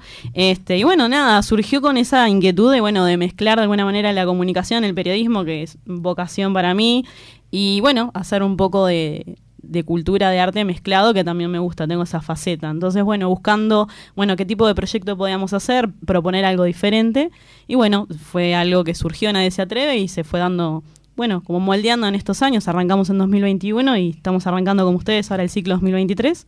Así que bueno, hemos recibido a actrices, eh, directores de cine, escritores y siempre dándole un lugar a la cultura que sabemos que es, es medio complicado en los medios. Sí. Habla- hablando de, de- de- de teatro y bueno, de actrices y todo, el año pasado, si no me equivoco, eh, tuviste una obra. Exacto. Contanos un poco de esa obra. Bueno, ahí me, me tiré un poco al agua, dejando el, el rol de, de actriz, que también en mi caso, bueno, mis primeras armas, digamos, no como acá como el elenco de Noches Improvisadas que están súper despegados, pero sí en, en lo que es dirección, este, dramaturgia y dirección, que es Tártaro, el último descenso, que lo estuvimos haciendo en ensayo abierto, que también es, es un lugar que acá también conocemos, que es un espacio autogestionado por, por estudiantes, por artistas también. Y bueno, fue la primera vez que me animé a, pro- a poner un texto creado por mí sobre el escenario. En- estuvieron eh, dándole vida a eso eh, Cristina Velázquez, Martín Almeida, Álvaro Redondo y Nilsa Robert, que también eh, son amigos y compañeros de Implosivo, donde me formé como... Sí, Le mandamos un beso grande, todos. grandísimo A y todos. personalmente también porque los conozco. Obvio. A Cristina, a Álvaro. a, to- a todos, Todos. ellos, que también para mí fue una alegría que confiaran este, en mí como en este, en este primer paso en la dirección eh, y quedamos muy conformes. En principio íbamos a hacer eh, cinco funciones y terminamos haciendo siete, o sea que nada, fue Bien. un lindo cierre de año porque fue entre octubre y noviembre, así que bueno, nada, vemos que... ¿Qué, qué va a pasar de ahora en más, no? Si seguimos con eso, si habrán otras propuestas, viste que uno después va conociendo personas, se va vinculando, van surgiendo proyectos y la idea es eso, seguir creciendo. Eh, eso te iba a preguntar. O sea, ¿no- ¿podría reestrenarse este año como no? Sí, habría que ver porque, como sabemos, esto de que todos tenemos proyectos, a veces como hacerlo Claro. coincidir. Bueno, con Nico habíamos hablado para, para esa Ah, obra. Yo me estaba, me estaba acordando de eso, no sé si le ibas a decir o no. A ver, chusmeate eso. No le quería comprometer acá al no, conductor del programa. No, no me comprometas. Pero me rechazó la oferta. No. A ver, a ver, contanos todo, contanos Y todo. bueno, ¿qué era un dijo? tipo que estaba muy solicitado y dijo, bueno, mirá, te tengo que conversar y bueno, estoy Y- esperando que me y responda. Yo cobro No, muy caro, cobro carísimo, carísimo. No bueno, nos daba el calle. No daba, elevado, no sí. daba, no daba el caché. No, creo, eh, si no me equivoco, fue porque te- por eh, demasiados compromisos asumidos. Sí, sí. que no Vos podía. estabas dando clases, Estaba dando además. clases, sí, un montón de cosas. La fui a ver el año pasado. Es verdad. ¿No te acordás? No. Si Nara Pero- está indagando las razones por las cuales Nico Muñoz le dijo que no. A ver, eh, Nico, ¿por qué es que no fuiste a la obra? Contanos. Ah, se ponían ese rol, ¿viste? No, pero pará, Nico. pero eh, a raíz de esto, de mi conocimiento sobre esto, vos estás diciendo que incursionaste como actriz, eh, como directora, perdón, Sí. pero y también como escritora o no, o me estoy Sí, equivocando. Sí, porque el texto lo, lo, lo creé yo en un taller de, de escritura. Este, también, ¿no? En eso de, bueno, sí, si bien me gusta escribir, también la parte periodística te ayuda, tenés herramientas, me gusta mucho lo que es el periodismo narrativo, ¿no? Que, bueno, para quienes no conocen, eh, un poco lo que vendría a ser Truman Capote, ¿no? Eso de, bueno, de tener un hecho y contarlo con herramientas de la literatura. Obviamente, puede ficcionar o no, pero siempre como con, con ese estilo de, no- de novelesco, ¿no? Y bueno, fue como eso, tirarme al agua, probar, eh, me, costó porque ese texto lo escribí en el 2018 y bueno, del 2018 al 2022 pasó un tiempo en eso de, bueno, animarse, bueno, esto es mío, eh, cómo lo van a ver, sabés que hay, hay muchos compañeros que son muy talentosos y también es como, bueno, yo voy a mostrar esto humildemente. Y bueno, tomó su tiempo armar el equipo. Bueno, eh, fuera broma hablamos con Nico porque también lo veo a él como un- una persona que tiene experiencia. También me gusta armar equipos con gente que siento mucha confianza, ¿no? Ustedes más que nadie saben lo que es sentirse como eh, contenido por su compañero al momento de proponer y de hacer. Y bueno, ta, fue un caminito que fuimos transitando, cayó en la pandemia en el medio, entonces también hubo que dilatar un poco el proceso, eh, pero la verdad que fue algo muy, muy gratificante. Sí me generó un poco de, mieditos, pero salió todo bien. Es todo un desafío, hablando de dirección, pero creo que también se traslada a, cualquier tarea que haya que, que delegar, que trabajar en conjunto. Eh, dirigir amigos. Eh, a mí, o sea, no- eh, brevemente, tipo, las veces que he dirigido, que tuve la suerte de, de trabajar con ustedes, que son amigos y que, eh, que- que- que además son amigos, o sea, eh, uno los, los tiene como grandes actores y actrices, pero cómo atravesar eso siendo fiel a, la- a la dirección de, de lo que uno, que uno quiere y conservando eso, que, que seguramente a todos, no, no sé, pero vos también, Nico, tenés experiencia, Jero, o sea, se deben Mirá, autodirigir. vos, vos pensás que con, a- con amigos a vos te resulta más difícil. Yo, a mí me gusta trabajar con amigos. Pero digo, te resulta más difícil como la, la- la acción, digamos, de dirigirlos, de marcarles qué es lo que Sí, querés o hacia pero dónde. igual soy fiel a, a lo que hay que hacer. Pero en, en esa experiencia que, que, que, que, que, que ahora yo interrumpí, ¿cómo te sentiste vos dirigiendo a, ese, a amigos? Y yo por momentos me sentí como, eh, como bueno, no tenía referencia, más de, de ver a mis profesores, a otros colegas en, en los procesos, eh, era yo ponerme en un lugar de que solo había visto hacer. No había hecho, entonces no tenía punto de comparación. Sé que puede ser difícil porque, bueno, con un amigo tenés otra confianza y capaz que en esa confianza se pueden confundir, al- o sea, como los límites. No digo que se vayan a sobrepasar, Sí, sí, sino sí. como vos podés decirle algo que porque es tu amigo y, capaz que lo toma mal, como separar un poco.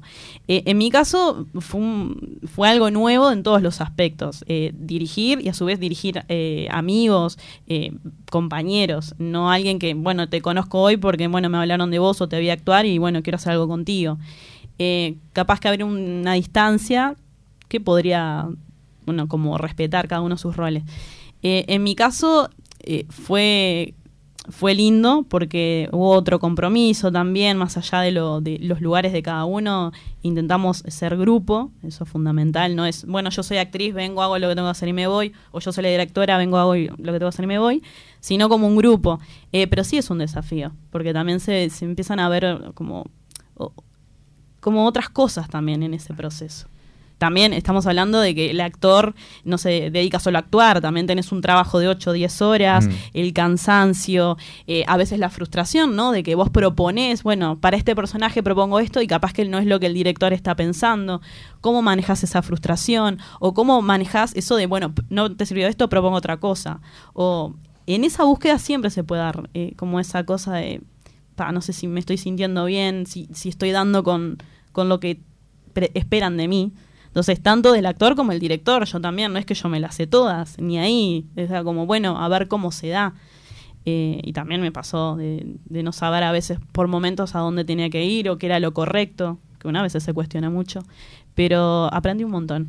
Eso, me quedo con eso. ¿Descubriste algo de, de tu obra eh, que cuando se encarnó en los, en los actores y actrices o se mantuvo igual? No, lo que descubrí que, que, el concepto que yo quería manejar, que era la ambigüedad, eh, que tenía miedo de, que se develara mucha cosa, eh, eso se pudo sostener. O sea, no, no fue nada tan obvio. Sí, obviamente cada eh, espectador hizo su interpretación de la obra, que no es una, una historia lineal, ¿no? Hay como, em, hay como un ida y vuelta en el- lo que es la línea de tiempo. O sea, que tenés que estar muy atento. Eh, y, y descubrí que se pueden hacer un millón de interpretaciones, tal cual. Como actor o como director, vos sabes la historia, la conoces, pero quien la está recibiendo por primera vez puede hacer miles de interpretaciones. Y- Claro. Incluso hasta algunas que ni siquiera las había pensado. Y yo creo que es buenísimo eso. Yo te quiero hacer una. Voy a cambiar de. de- Sí, no, de tema porque. Sí, porque sí, nos colgamos con el teatro porque, porque Sí, porque nos encanta el somos gente de teatro. Porque somos gente de teatro. Está vinculado, pero voy a salirme un poco, voy a abrirme en la ruta. Eh, tenés como dos profesiones que tienen muchas cosas en común, ¿no? O, o yo pienso, ¿no? Porque, eh, bueno, tanto un actor como un periodista se paran frente a la gente, comunican algo, cuentan historias, eh, como tienen muchas similitudes. Eh, ¿En qué cosas crees que, que- que tus dos profesiones se potencian y en qué cosas como se balancean? Que una te da esto y la otra te da lo otro. Qué buena pregunta. Es una pregunta muy pregunta. difícil.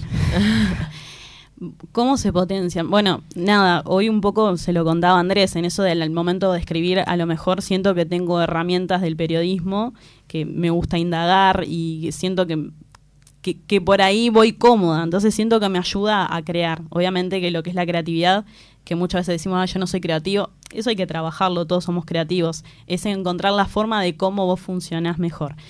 Eh, desde el punto de vista de- de- del periodismo, ¿cómo me sirve, no sé, la parte actoral?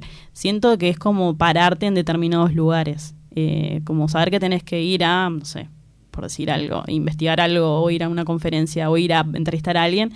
Y también vos te pones en un lugar de, bueno, yo voy a entrevistar, yo voy a indagar. Entonces, como creerte eso también. Eh, no sé, siento como que puede ir un poco por ahí. Me agarras a medio así, como que te tengo que contestar ya.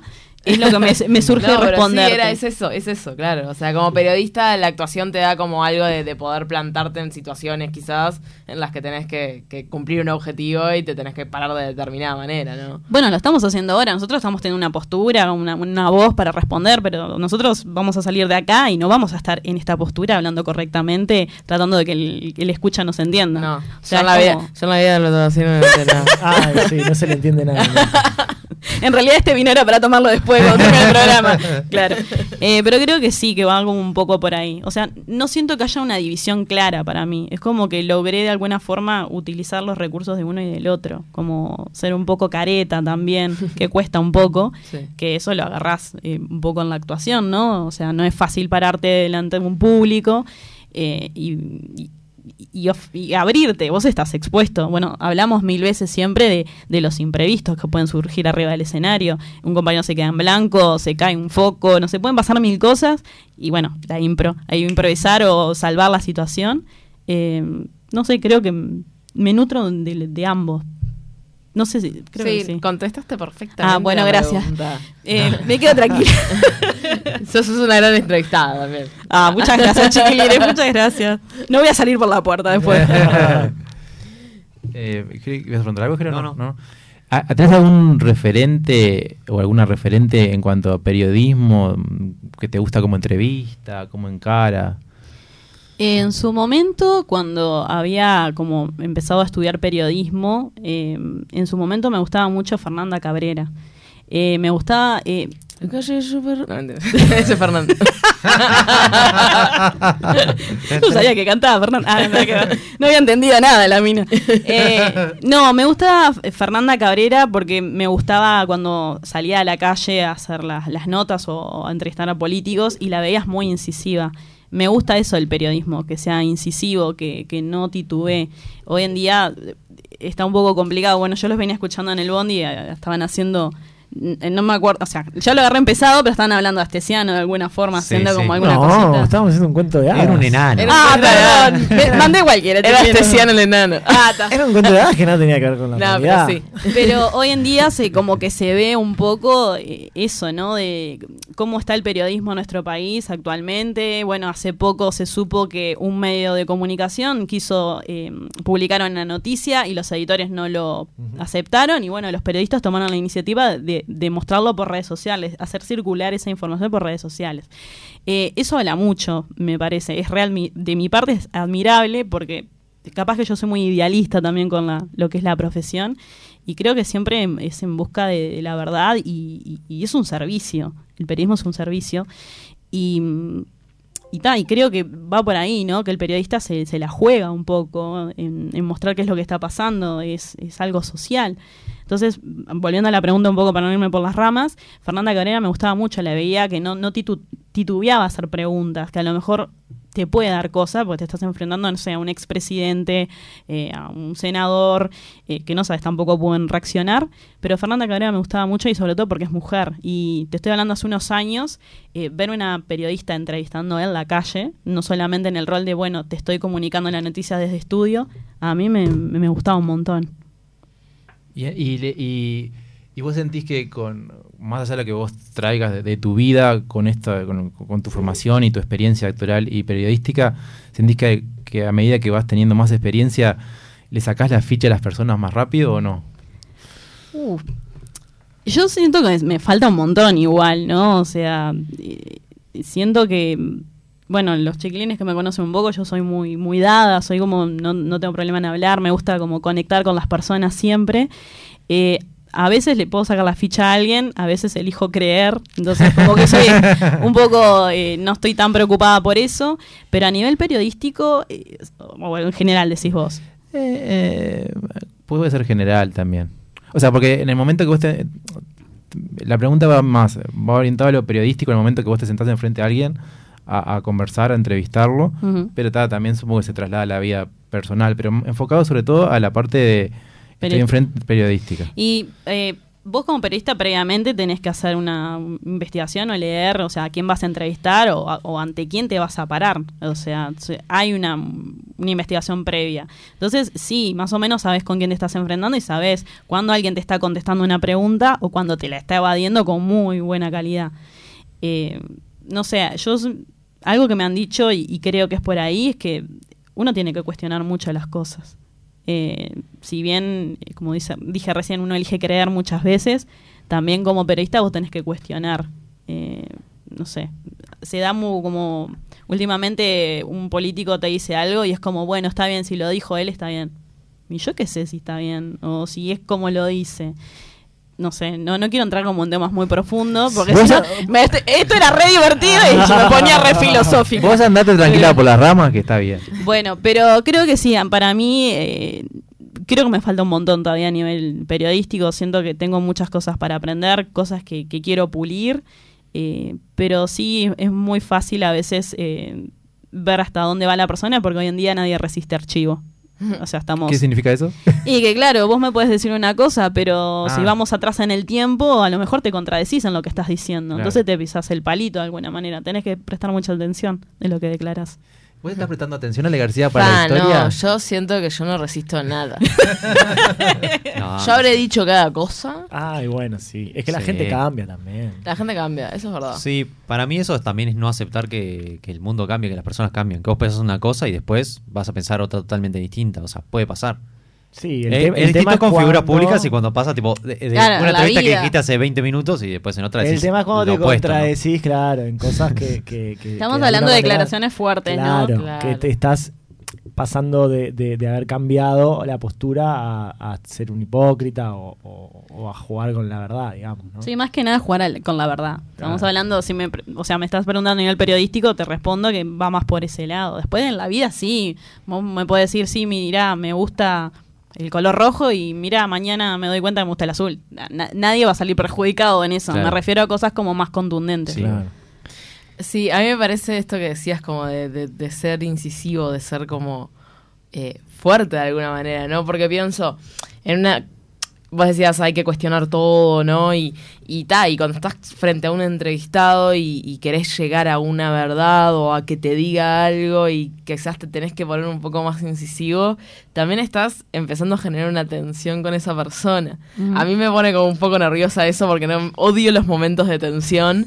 Entonces, claro, me imagino yo y pienso, pa, ¿cómo es ese momento en el que vos sabés que le tenés que hacer una pregunta que le va a caer mal, pero que es esa la pregunta que te va a ayudar a llegar a donde vos querés? Sí, eh, no me ha pasado, eh, no me ha pasado, sí me ha pasado en una entrevista que la persona se ve que no entendió lo que le estaba preguntando y medio que se ofendió y cortó la comunicación.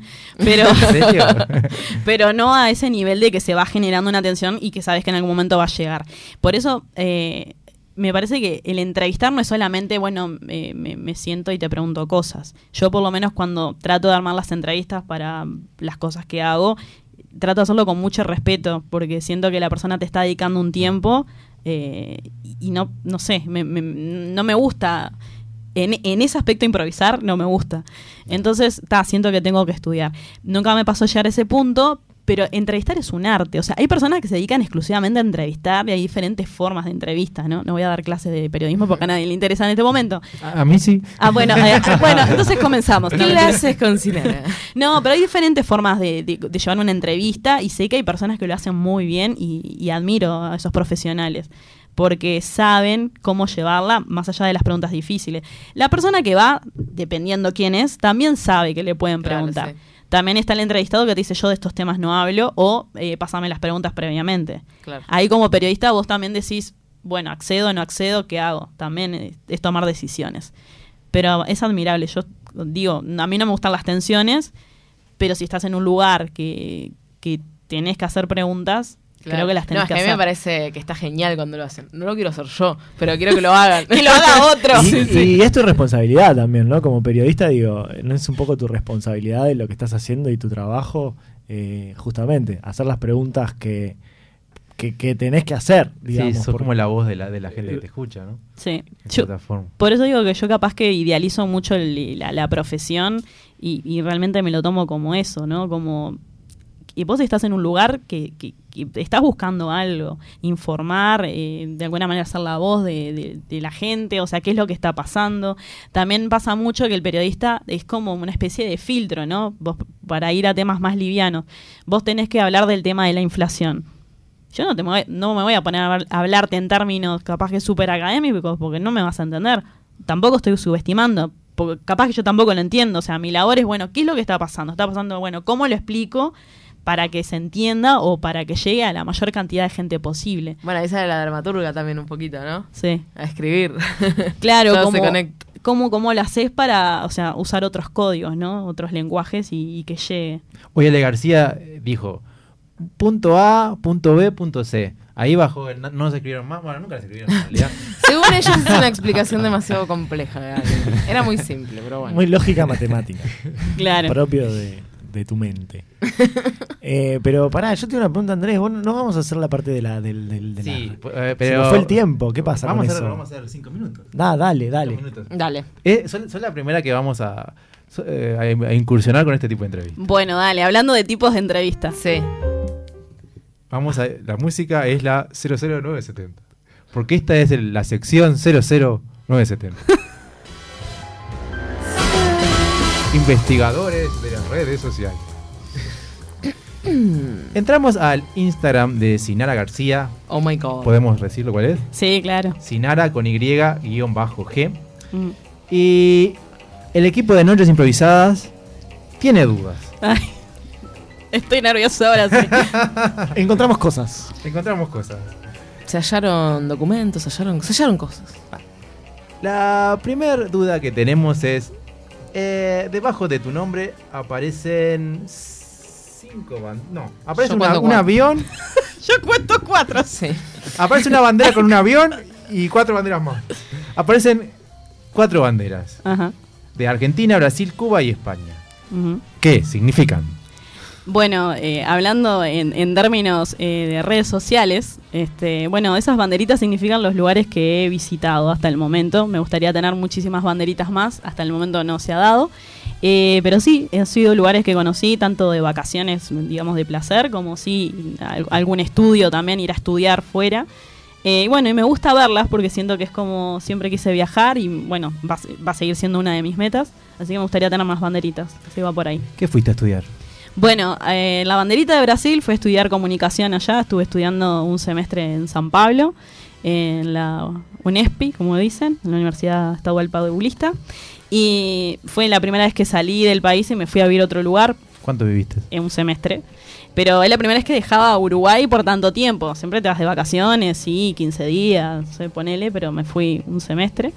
Y fue interesante cómo pasé de hablar eh, portugués de- de- en clase a 24-7. Después pasó un mes y cuando volví me olvidé. Porque empecé a hablar español y me acuerdo de algunas cosas, pero ahora para armar una frase te- se me complica un poquito. Pero Brasil es, por ejemplo, eso. Después España, bueno, fui a hacer un, un curso de escritura creativa. Mira. Este, fui a Madrid. ¿Con, Eh, ¿Con con, quién? con qué profesor? No, fui eh, a estudiar a la Complutense de Madrid. Ah, mira qué lindo. Sí, eh, por bueno, yo soy una de las ganadoras del FEFCA, este, Mm, es verdad, del MEC.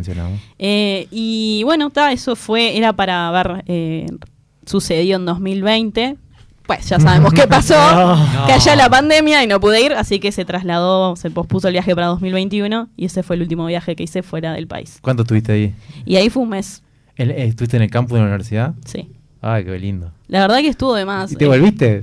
Yo sabes que todavía me estoy preguntando por qué volví, ¿no? Pero sí, eh, me tuve que volver. Madrid. Habían responsabilidades que Pará, me acá. faltan dos banderitas, ¿no? ¿Qué fuiste a hacer a, a Cuba y a. Ahí fui a un congreso de comunicación. Ah. Ese fue mi primer viaje, así como lejos, subirme a un avión. Hubo un par de turbulencias y yo hasta eso disfruté porque era la primera vez que me subí a un avión. Entonces, eh, hasta ahí este, venía todo bárbaro. Estuve en 10 días eh, en Cuba y después creo que me falta Argentina y ahí, bueno, Argentina fue, estamos muy cerquita, fueron un par de veces. Primero ¿Tenés la Prex? Tengo la Prex. Hay que cargarla la Prex. Ese es el tema. Pero ya Argentina es algo más, más frecuente, ya es de varias viajes de placer. Claro. Eh, dijiste que tenías algún como un deseo de ir a otros países. ¿Algún, algún de, cuál es- ¿A qué país te gustaría ir? Fa, eh, tengo un par. eh, Portugal es un, es un país que me gustaría viajar, obviamente porque manejo el idioma y tiene playas divinas. Eh, también me gustaría ir eh, a Italia, por ejemplo, también. Me gustaría volver a Europa, pero siempre un lugar con playa, porque bueno, soy fan de la playa, team verano, entonces bueno, Ah, si hay una ah. playita, Eso está en otra de sin sus nada anda por ahí seguro. Acabas de decir algo que me lleva a mí a hablarte de. eh, me- a mí me tocó tu Twitter. ¡Ay, para! Me tocó tu Twitter. Y justamente en el- eh, uno abre tu Twitter. eh, y si bien tiene. Es un, No está tan trabajado ese Twitter, le no falta. está tan trabajado, pero es claramente de una periodista. Porque retuitas un montón de cosas, información, ¿no? Eh, en fin. Pero una de las cosas que me llamó la atención es que en tu perfil dice periodista, actriz, eh, futura magíster, dice. Es verdad. Eh, y está bueno, están en las redes de, de don- todos los lugares que, que trabajás. De todos los Pero- kiosquitos, de dijeron. todos los kiosquitos, pero una de las cosas que dice, dice dos cosas. La primera que te quiero decir es que dice Team Verano. Sí, claro. Team Verano, justamente esto que decías. ¿Qué te lleva a poner en el perfil Team Verano? La gente que me conoce mucho se- sabe que soy muy insistente con eso, porque termina marzo y empieza abril, que es cuando empiezan a bajar las temperaturas. Yo la empiezo a pasar horrible, chiquilines. No me gusta el invierno, pero ni un poco, ni aunque me ponga la estufa leña. Mira que le pongo voluntad, pero no hay caso. Y que yo en el verano me siento muy bien, me gusta ir a la playa, me gusta salir con amigos, me gusta como compartir al aire libre. o sea, me siento hasta de mejor humor, a mí me ¿entendés? pasa lo mismo. Yo soy Team Verano también. Entonces lo voy a Pero defender tenías morir. ese buen humor el fin de semana con el calor que hizo. Me bañé varias veces, te, te cuento, y no salí de yo mi soy casa. team invierno. Te tengo que decir. Ay, Ale, ¿por qué eres así? Sí, es fría, oscura. Acá somos team invierno. ¿Sos de Scorpio? ¿Sos de Scorpio por casualidad? No, da acuerdo. muy igual. Ah, señora, bueno. Pará, y mm, lo otro que dice también en tu perfil de Twitter es en, en deconstrucción. Sí. ¿Por qué? Bueno, yo creo que tiene que ver un poco con lo, con lo que es el movimiento feminista, ¿no? O sea, acá en Uruguay, si bien eh, eh, siempre, a ver, siempre hubo movimiento feminista, eh, de, pero de, de hace unos años para acá logró tomar más fuerza y cada vez está mejor. Y bueno, como parte de esta sociedad creo que tenemos cosas que hay que rever. Eh, yo, por más que yo me considere feminista y, y- y- y- y trate de hacer las cosas con esa visión, siento que me falta como eh, romper como con cosas que ya construís. O sea, tengo 33 años, cumplo 34 ahora en un mes. Y ¿Qué a ver, día? 14 de marzo. Te ¿Me, va- saludaré. me vas a regalar algo? Otro vino. Ah, bueno, bárbaro. Me encanta. Yo cumplo mañana, Andrés. Ah. Ay, qué verdad, verdad. Estás, estás ahí por terminar. Ya, ya, arranca, ya cumplí. arranca. Yo estuve en Ay, dale, me lo perdí. bueno, hay que hacer algo al respecto. Eh, bueno, con- respondiendo a esa pregunta, eh, sí, creo que eh, hay mucho que uno ya construyó, que, que ya tiene una forma de ser, creencias. Y bueno, a medida que se va encontrando con cosas y situaciones, eh, verlas desde otro lugar. Parece, parece una boludez, pero es, es como importantísimo como aclarar eso, ¿no? Que tenés en tu perfil. Como que eh, es verdad, porque, ¿sabes lo que pensé? Que muchas veces uno dice cosas en, en las redes eh, y la gente se lo toma como, ah, que, que das lecciones de moral, ¿no? Como vos lo tenés todo resuelto. Y no, no tampoco necesitamos tener todo resuelto para poder hablar y decir ciertas cosas. Entonces, como, es muy válida la aclaración de, de construcción. Sí, porque yo Sí, creo que uno se puede, se, se puede equivocar, puede pifiarla, o sea, tener, o sea, la, la idea de, bueno, yo voy por este lado y capaz que en el camino tenés resistencias también. a- no sé. Por Sí. Voy a decir algo que no es mi caso, pero digo, el lenguaje inclusivo. Hay gente que le tocas el tema y parece que, no sé, ¿entendés? Sí, sí. Eh, es como realmente se pone desde un lugar como muy de, de enojo hasta momentos. Eh, mi caso no me pasa, pero por poner un ejemplo. Y bueno, capaz que sí, hay que rever eso. ¿Por qué te molesta tanto? O sea, ¿qué- qué- ¿en qué te afecta? ¿Entendés? Por poner un ejemplo. Sí, Entonces sí, en deconstrucción porque, bueno, no es mi- en, en ese caso puntual no es mi caso, pero capaz que en otras situaciones sí, capaz que me interpela. Y está bueno como decir, bueno, sí, no la tengo clara y también, bueno, voy a in- indagar en eso. Tenemos dos mensajes que nos dicen: Amamos la risa de Sinara. Por favor, Sinara, reíte. No, no. Porque te- eh, eh, ya, en realidad tengo una risa muy particular. soy- me, me río fuerte. Esa es la, la verdad. Y bueno, se escucha desde bastante lejos a veces. Es que Universal llega no- a todo el país. Claro, ¿viste? qué bueno, qué buen pie. Y no queremos aturdir a los eh, escuchas en este momento, pero bueno, sí. Es un, también es algo muy particular de, de mí. Martín pregunta: Que cuente sobre la cuenta regresiva del verano que hacía en redes y la foto encima de la piedra. Le mandamos un saludo a Martín Ribeiro, compañero de 970 Noticias, eh, que, que hablando de que estábamos hablando de Team Verano y el verano, bueno, sí. Eh, de una cuenta regresiva, y claro, yo cuando más o menos supe cuando tenía eh, clara ya la licencia, yo empecé una cuenta regresiva en mis historias de Instagram. Y eran todos de 10, ¿no? Faltan 60 días, faltan 50 días, faltan 40 días. Y a todas esas cuentas le ponía una foto que estaba vinculada al verano. Este, y bueno, parece que ta, quedó como muy presente en mis compañeros. Del verano. Faltan 60 días. Y la foto encima de la piedra, para contarme la foto encima de la piedra. bueno, eh, bueno, nada. ¿Qué es- piedra y dónde? Bueno, fue una foto. Eh, ¿Por qué, chiquilines? Yo, era esto lo que yo no quería. Culpa de Martín. Martín, gracias Martín. Eh, no, es una foto que me saqué en vacaciones, en balizas, porque bueno, eh, fui a Rocha, a balizas por primera vez, yo no conocía balizas. Y bueno, uno se descontractura un poco en las vacaciones y hice una foto medio en pose en unas rocas de, de ahí, de balizas. Y bueno, la subí como quien sube una foto como un corriente y parece que bueno, generó repercusión esa foto.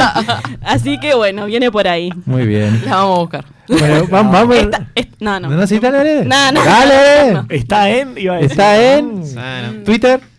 No, está en Instagram. No la vi Está en Twitter, Está en no la vi en Instagram. Twitter. Encinara con Y-G. Es- Le suben los Bastante seguidores. chivo, ¿viste? Todos yendo a buscar la Seguidores, la seguidores, seguidores, seguidores. Bueno, para ir redondeando esta parte, pues, pues venimos en el radio teatro, tengo tres últimas preguntas. bueno, Sí. dispare. Eh, también en tu Instagram, en la cabecera, dice que sos más maestranda. Sí. Defina maestranda como el juego de impro.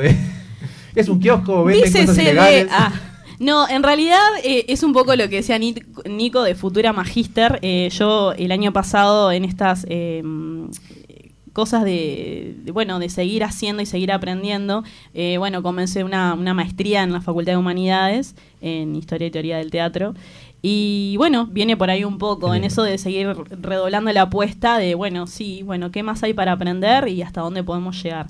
Eh, es un desafío, obviamente, implica dedicación, pero bueno, me ha abierto la cabeza a conocer un poco más del teatro este, desde el punto de vista académico. Y bueno, sigue siendo un desafío, es algo que quiero terminar. Eh, vamos a ver cómo lo mechamos este año entre todas las actividades y trabajo, pero viene por ahí, eso es maestranda, el que está haciendo una maestría. La última pregunta refiere a tu foto más actual de Instagram, que dice, ¿y vos? ¿Qué color sos? Yo soy color violeta. Muy bien. ¿Qué tal hablé como productora? Una genia. O sea, eh, es como los pases, viste, en el fútbol, se cotiza. Yo no le voy a dejar ir tan fácil. Mirá, es productora, es operadora, es periodista. Opa. O sea, si se la van a llevar, van a tener que hablar conmigo. ¿Se puede, se puede compartir. ¿Cuánto hay? Bueno, eh, ¿te animás a hacer un radioteatro improvisado con nosotros sin ningún compromiso? Sí, me- no sé si estoy al nivel de, de- Ah. de, de- de estos genios Está de la impro, perfecto. pero voy a hacer mi, mi aporte para divertirnos un rato. Vamos a una pausa y volvemos con el radioteatro, o a menos que Ale en el inicio de la pausa siguiente quiera darnos opciones de menú de historia y elegimos nosotros. Pero eso como quiera ella. Bueno. Abril, pausa. Noches improvisadas. Un programa de alta rotatividad, con todo lo que ello implica.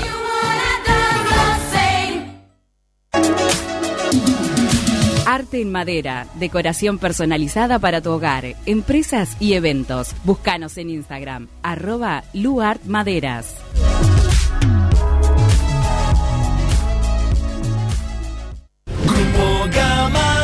Se mueve, se mueve. En Grupo Gama seguimos ofreciendo servicios de primer nivel sumando energías renovables tanto en vehículos como en nuestras instalaciones. Única empresa 100% uruguaya generando calidad de vida para dar el mayor respaldo a nuestros clientes. Conéctese usted también a Grupo Gama. Con Grupo Gama te sentirás seguro.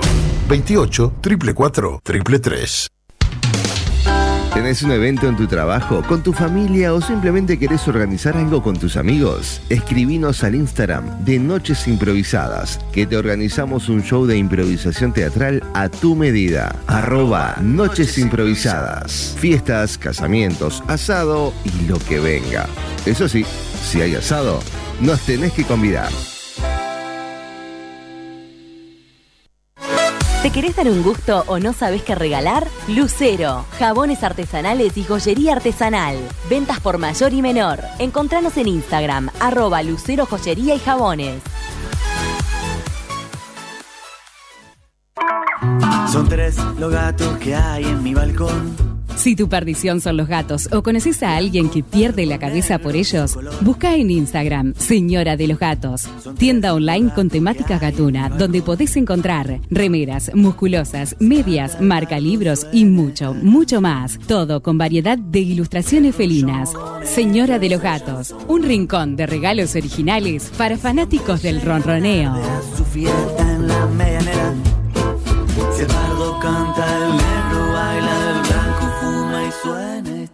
Canción.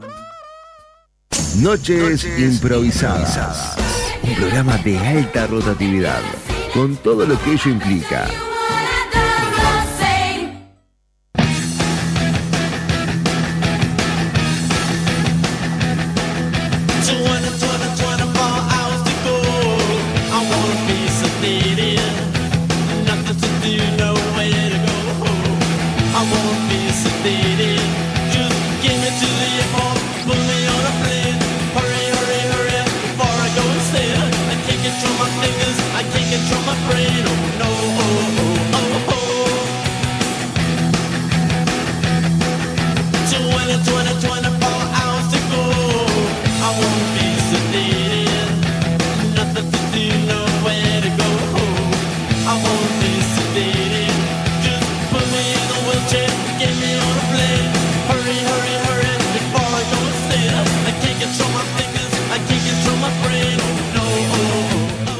Acá seguimos con más noches improvisadas. Es el momento de Ale García. Es el momento del radioteatro. Saram. Y en este momento, a partir de todo lo que ha sucedido hoy en este maravilloso programa, es que yo saco de la galera un título.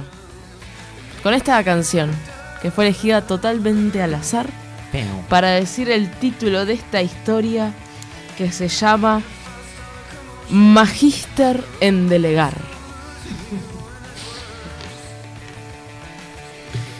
Y esta historia comienza así.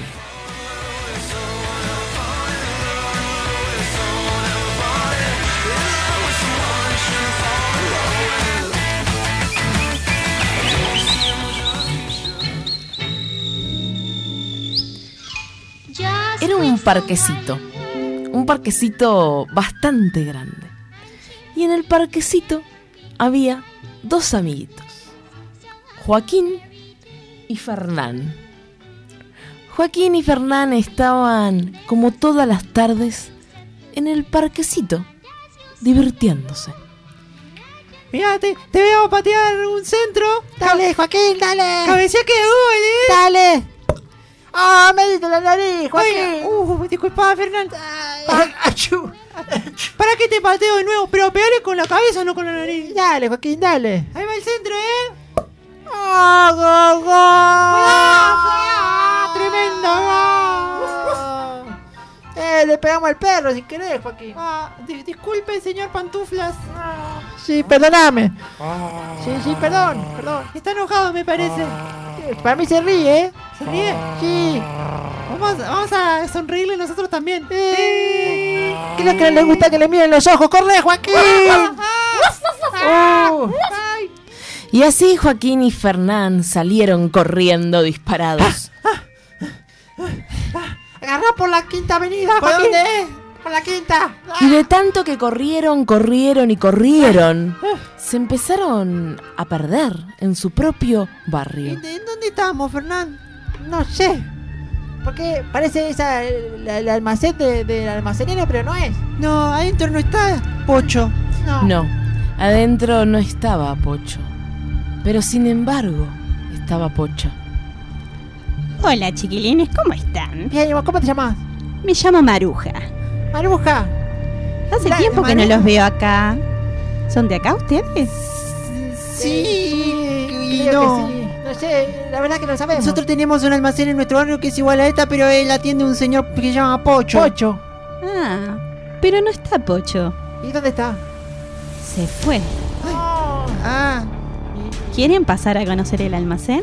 Bueno, bueno. Por algún motivo Fernán y Joaquín dijeron que sí. Sí. No sabían muy bien por qué, pero entraron con Maruja a ese extraño lugar donde en una jaula había un loro que repetía ¡Maruja! ¡Maruja! ¡Maruja! ¡Maruja! Señora Maruja, ¿eso qué es? ¿Qué es un loro? ¿Un loro? Maruja, Sí. Maruja, no es una bruja. Maruja, Maruja, no es una bruja. Mi abuela tiene un igual y le dice cotorra. ¡Cotorra! Pero este loro es un loro muy particular. Maruja, Maruja. Canta no y baila. Es una bruja. Canta y... ¿Qué hace? Hace muchas cosas. Canta Chayán. Chayán, Chayán. A mi abuela le gusta Chayán. A la mía también. Porque es la misma, Joaquín. El loro de Maruja no era cualquier loro, porque Maruja era la mismísima magíster en delegar. Y había conseguido el único loro delegador que existía en la tierra. Con el loro, Maruja podía hacer lo que quisiera. Ahora vamos a probar lo siguiente. Maruja, Maruja, Vamos a hacer Maruja. Maruja, Maruja. una bella Maruja. y exquisita sopa. Una sopa. A mí me gusta con letras. Sopa de niño. A mí me gusta sopa de osobuco. Ah, sopa de niño. Tengo unos ingredientes especiales en aquel armario. ¿Te animás a alcanzármelo? Ay, ¿Cómo no? ¿Este? No, el otro. ¿Este otro? Está re alto. Sí. Haceme, haceme Te hago piecito. piecito. Dale, dale. ¡Oh, qué pisaste, Joaquín! ¡Trata de toda la casa! ¡Tenés que mil veces! Aunque para todos nosotros ya es obvio lo que está sucediendo, Joaquín y Fernán eran dos niños muy inocentes. Muy inocentes. Pero así es, Maruja era la típica bruja come niños, que se había salido siempre con la suya, porque ella en realidad nunca hacía nada, porque siempre delegaba. Mientras tanto, en el parquecito, había quedado alguien atrás. El perro. Perro. El perro es el mejor amigo del hombre, pero uno de los mayores enemigos de los niños cuando estos juegan en el parquecito. Pero detrás de toda enemistad se esconde una gran amistad. Y el perro esa tarde, aburrido por no poder jugar con los niños, se preguntaba. Hacer? ¿Qué voy a hacer? ¿Qué voy a hacer? ¿Qué voy a hacer? No tengo amigos, la puta madre, no tengo amigos, ¿qué voy a hacer? Estoy solo en el parque, donde hay alguien, donde hay alguien. Ay, hay un niño, ah, se fue, hijo de puta, se fue. Y a pesar de parecer un perro un poco tonto, era un perro muy inteligente. ¿Qué voy a hacer? ¿Qué voy a hacer? ¿Qué voy a Y hacer? se dio cuenta que los niños se habían ido y no habían vuelto. Me dejaron solo, me escapé, me escapé, me escapé, me dejaron solo, lo voy a buscar, lo voy a buscar, lo voy a buscar, lo voy a ir a buscar, lo voy a ir a buscar. Abrazar. Y así fue que el pequeño gran perrito emprendió un viaje en búsqueda de sus mejores enemigos. Mientras sus mejores enemigos se daban un baño en caldo. ¡Ah, está re calentito! ¡Sí, ay, me encanta, calentito! ¡Gracias, Maruja! ¿Te animas a, a ponerte un poquito más abajo? Sí, sí. ¿Y crees que me ponga más sal que hace bien para los músculos, dijiste? Sí. Mira cómo el loro revuelve. ¡Ah! Son tarados, Son tarados, son tarados, ríe como la Universal que tiene risa famosa. Se los están comiendo. Yo me voy a poner más este shampoo de pimienta. A mí me encanta esta poja, parece un morrón. parece un morrón. Nadie lo había visto, pero en la ventana dos ojitos se asomaban. Se, se los está, se los está. Los puso en una, los puso en una, en una olla. Lo, lo, lo- y el loro, ah, ese loro hijo, ese es el loro hijo de puta que me, que me perseguía en el parque. Ese ese es el loro.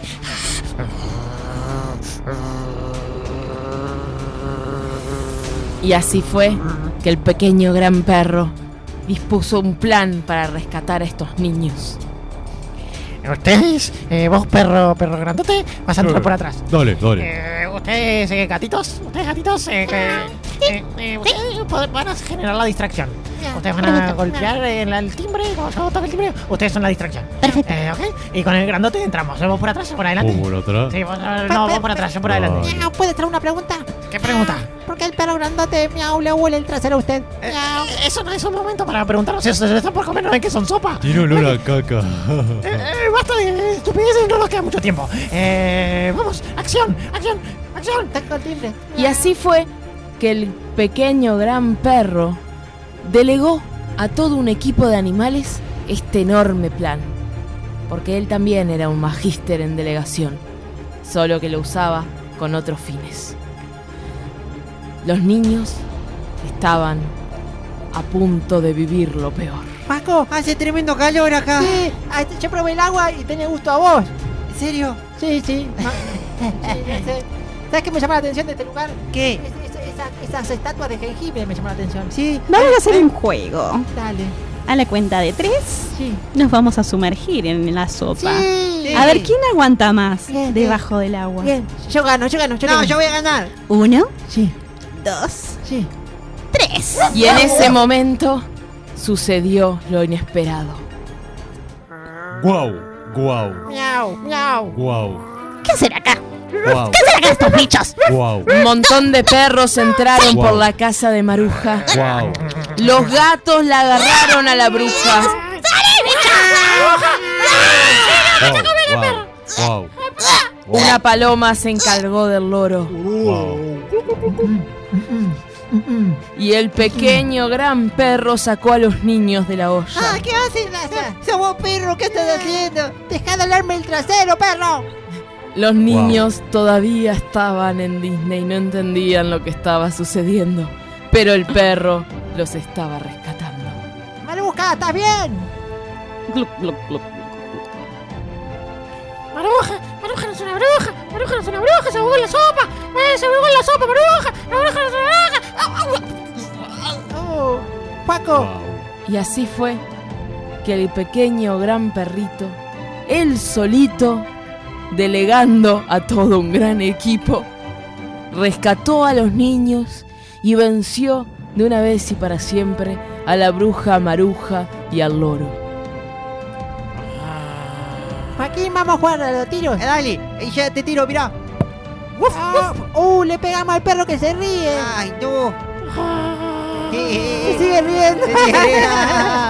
Cuidado que nos persigue. ¡Vamos a correr! Y así fue que Fernán y Joaquín volvieron a jugar en la placita, en la linda placita, sin nunca haberse dado cuenta de lo que había sucedido. Ay, Fernán, ay, Joaquín, algún día se van a despertar.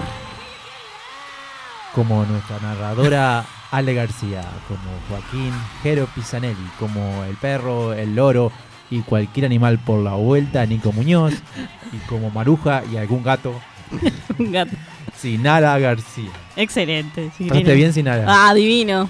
¿De ¿Cuándo puedo venir de nuevo? Cuando Cuando quieras. quieras. Ah, está, me encantó, me Tremendo. encantó. Muchas gracias a los cuatro por la invitación. No, Eh, gracias la pasé divino. Gracias, Eh, éxitos en el ciclo 2023. Igual para ti. Con estas nuevas cositas que están incorporando. Para mí está de más. Así que. Y te- tenemos una nueva, una misión. Una misión. Cada tanto hacemos entrevistas, no hacemos todos los programas de entrevistas. A ver. Pero queremos, además de invitar gente de Universal, queremos también invitar a gente de Universal. Y la, el deber o, el- el- lo que te proponemos es de- a quién eh, des- desafías para que nosotros invitemos. Tenés que tener el teléfono para que lo, vamos- lo podamos llamar. Sí, por supuesto, por supuesto. Alguien de Universal. Sí. Está bueno esto de que se Uh, pasan sí, la como pasar la posta. Wow. ¿Quién, Bueno. ¿quién ves impro- incluso improvisando acá con nosotros? Ah, bueno, eh, le voy a pasar la posta a Martín Ribeiro, ya que fue el Ya que- primero que, tiró el mensaje. Ribeiro. Si está escuchando a Martín Ribeiro, lo desafío a que venga y que improvise con los chicos de Noches. Improvisadas. Perfecto. Martín Ribeiro será si Nuestra acepta el próxima desafío. víctima. Nuestra próxima víctima, no. Ale García, no nos asusten. Pasaste mal sin nada. No, ni ahí. Entonces. Y bueno. Bueno, muchas gracias por venir. Muchas gracias, Abril. Y querida audiencia, nos vemos la semana que viene. ¿Algo que Nos decir? vemos la semana Nico? que viene. Muchas gracias por todo. Un placer. Otra noche improvisada más. Feliz carnaval, cuídense.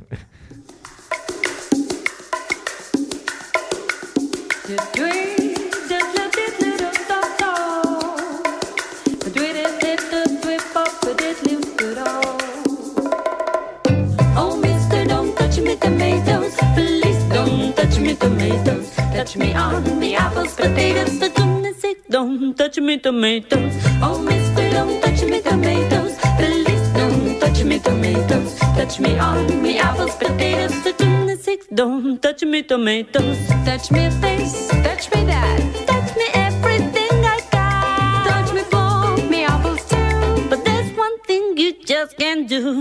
Oh, you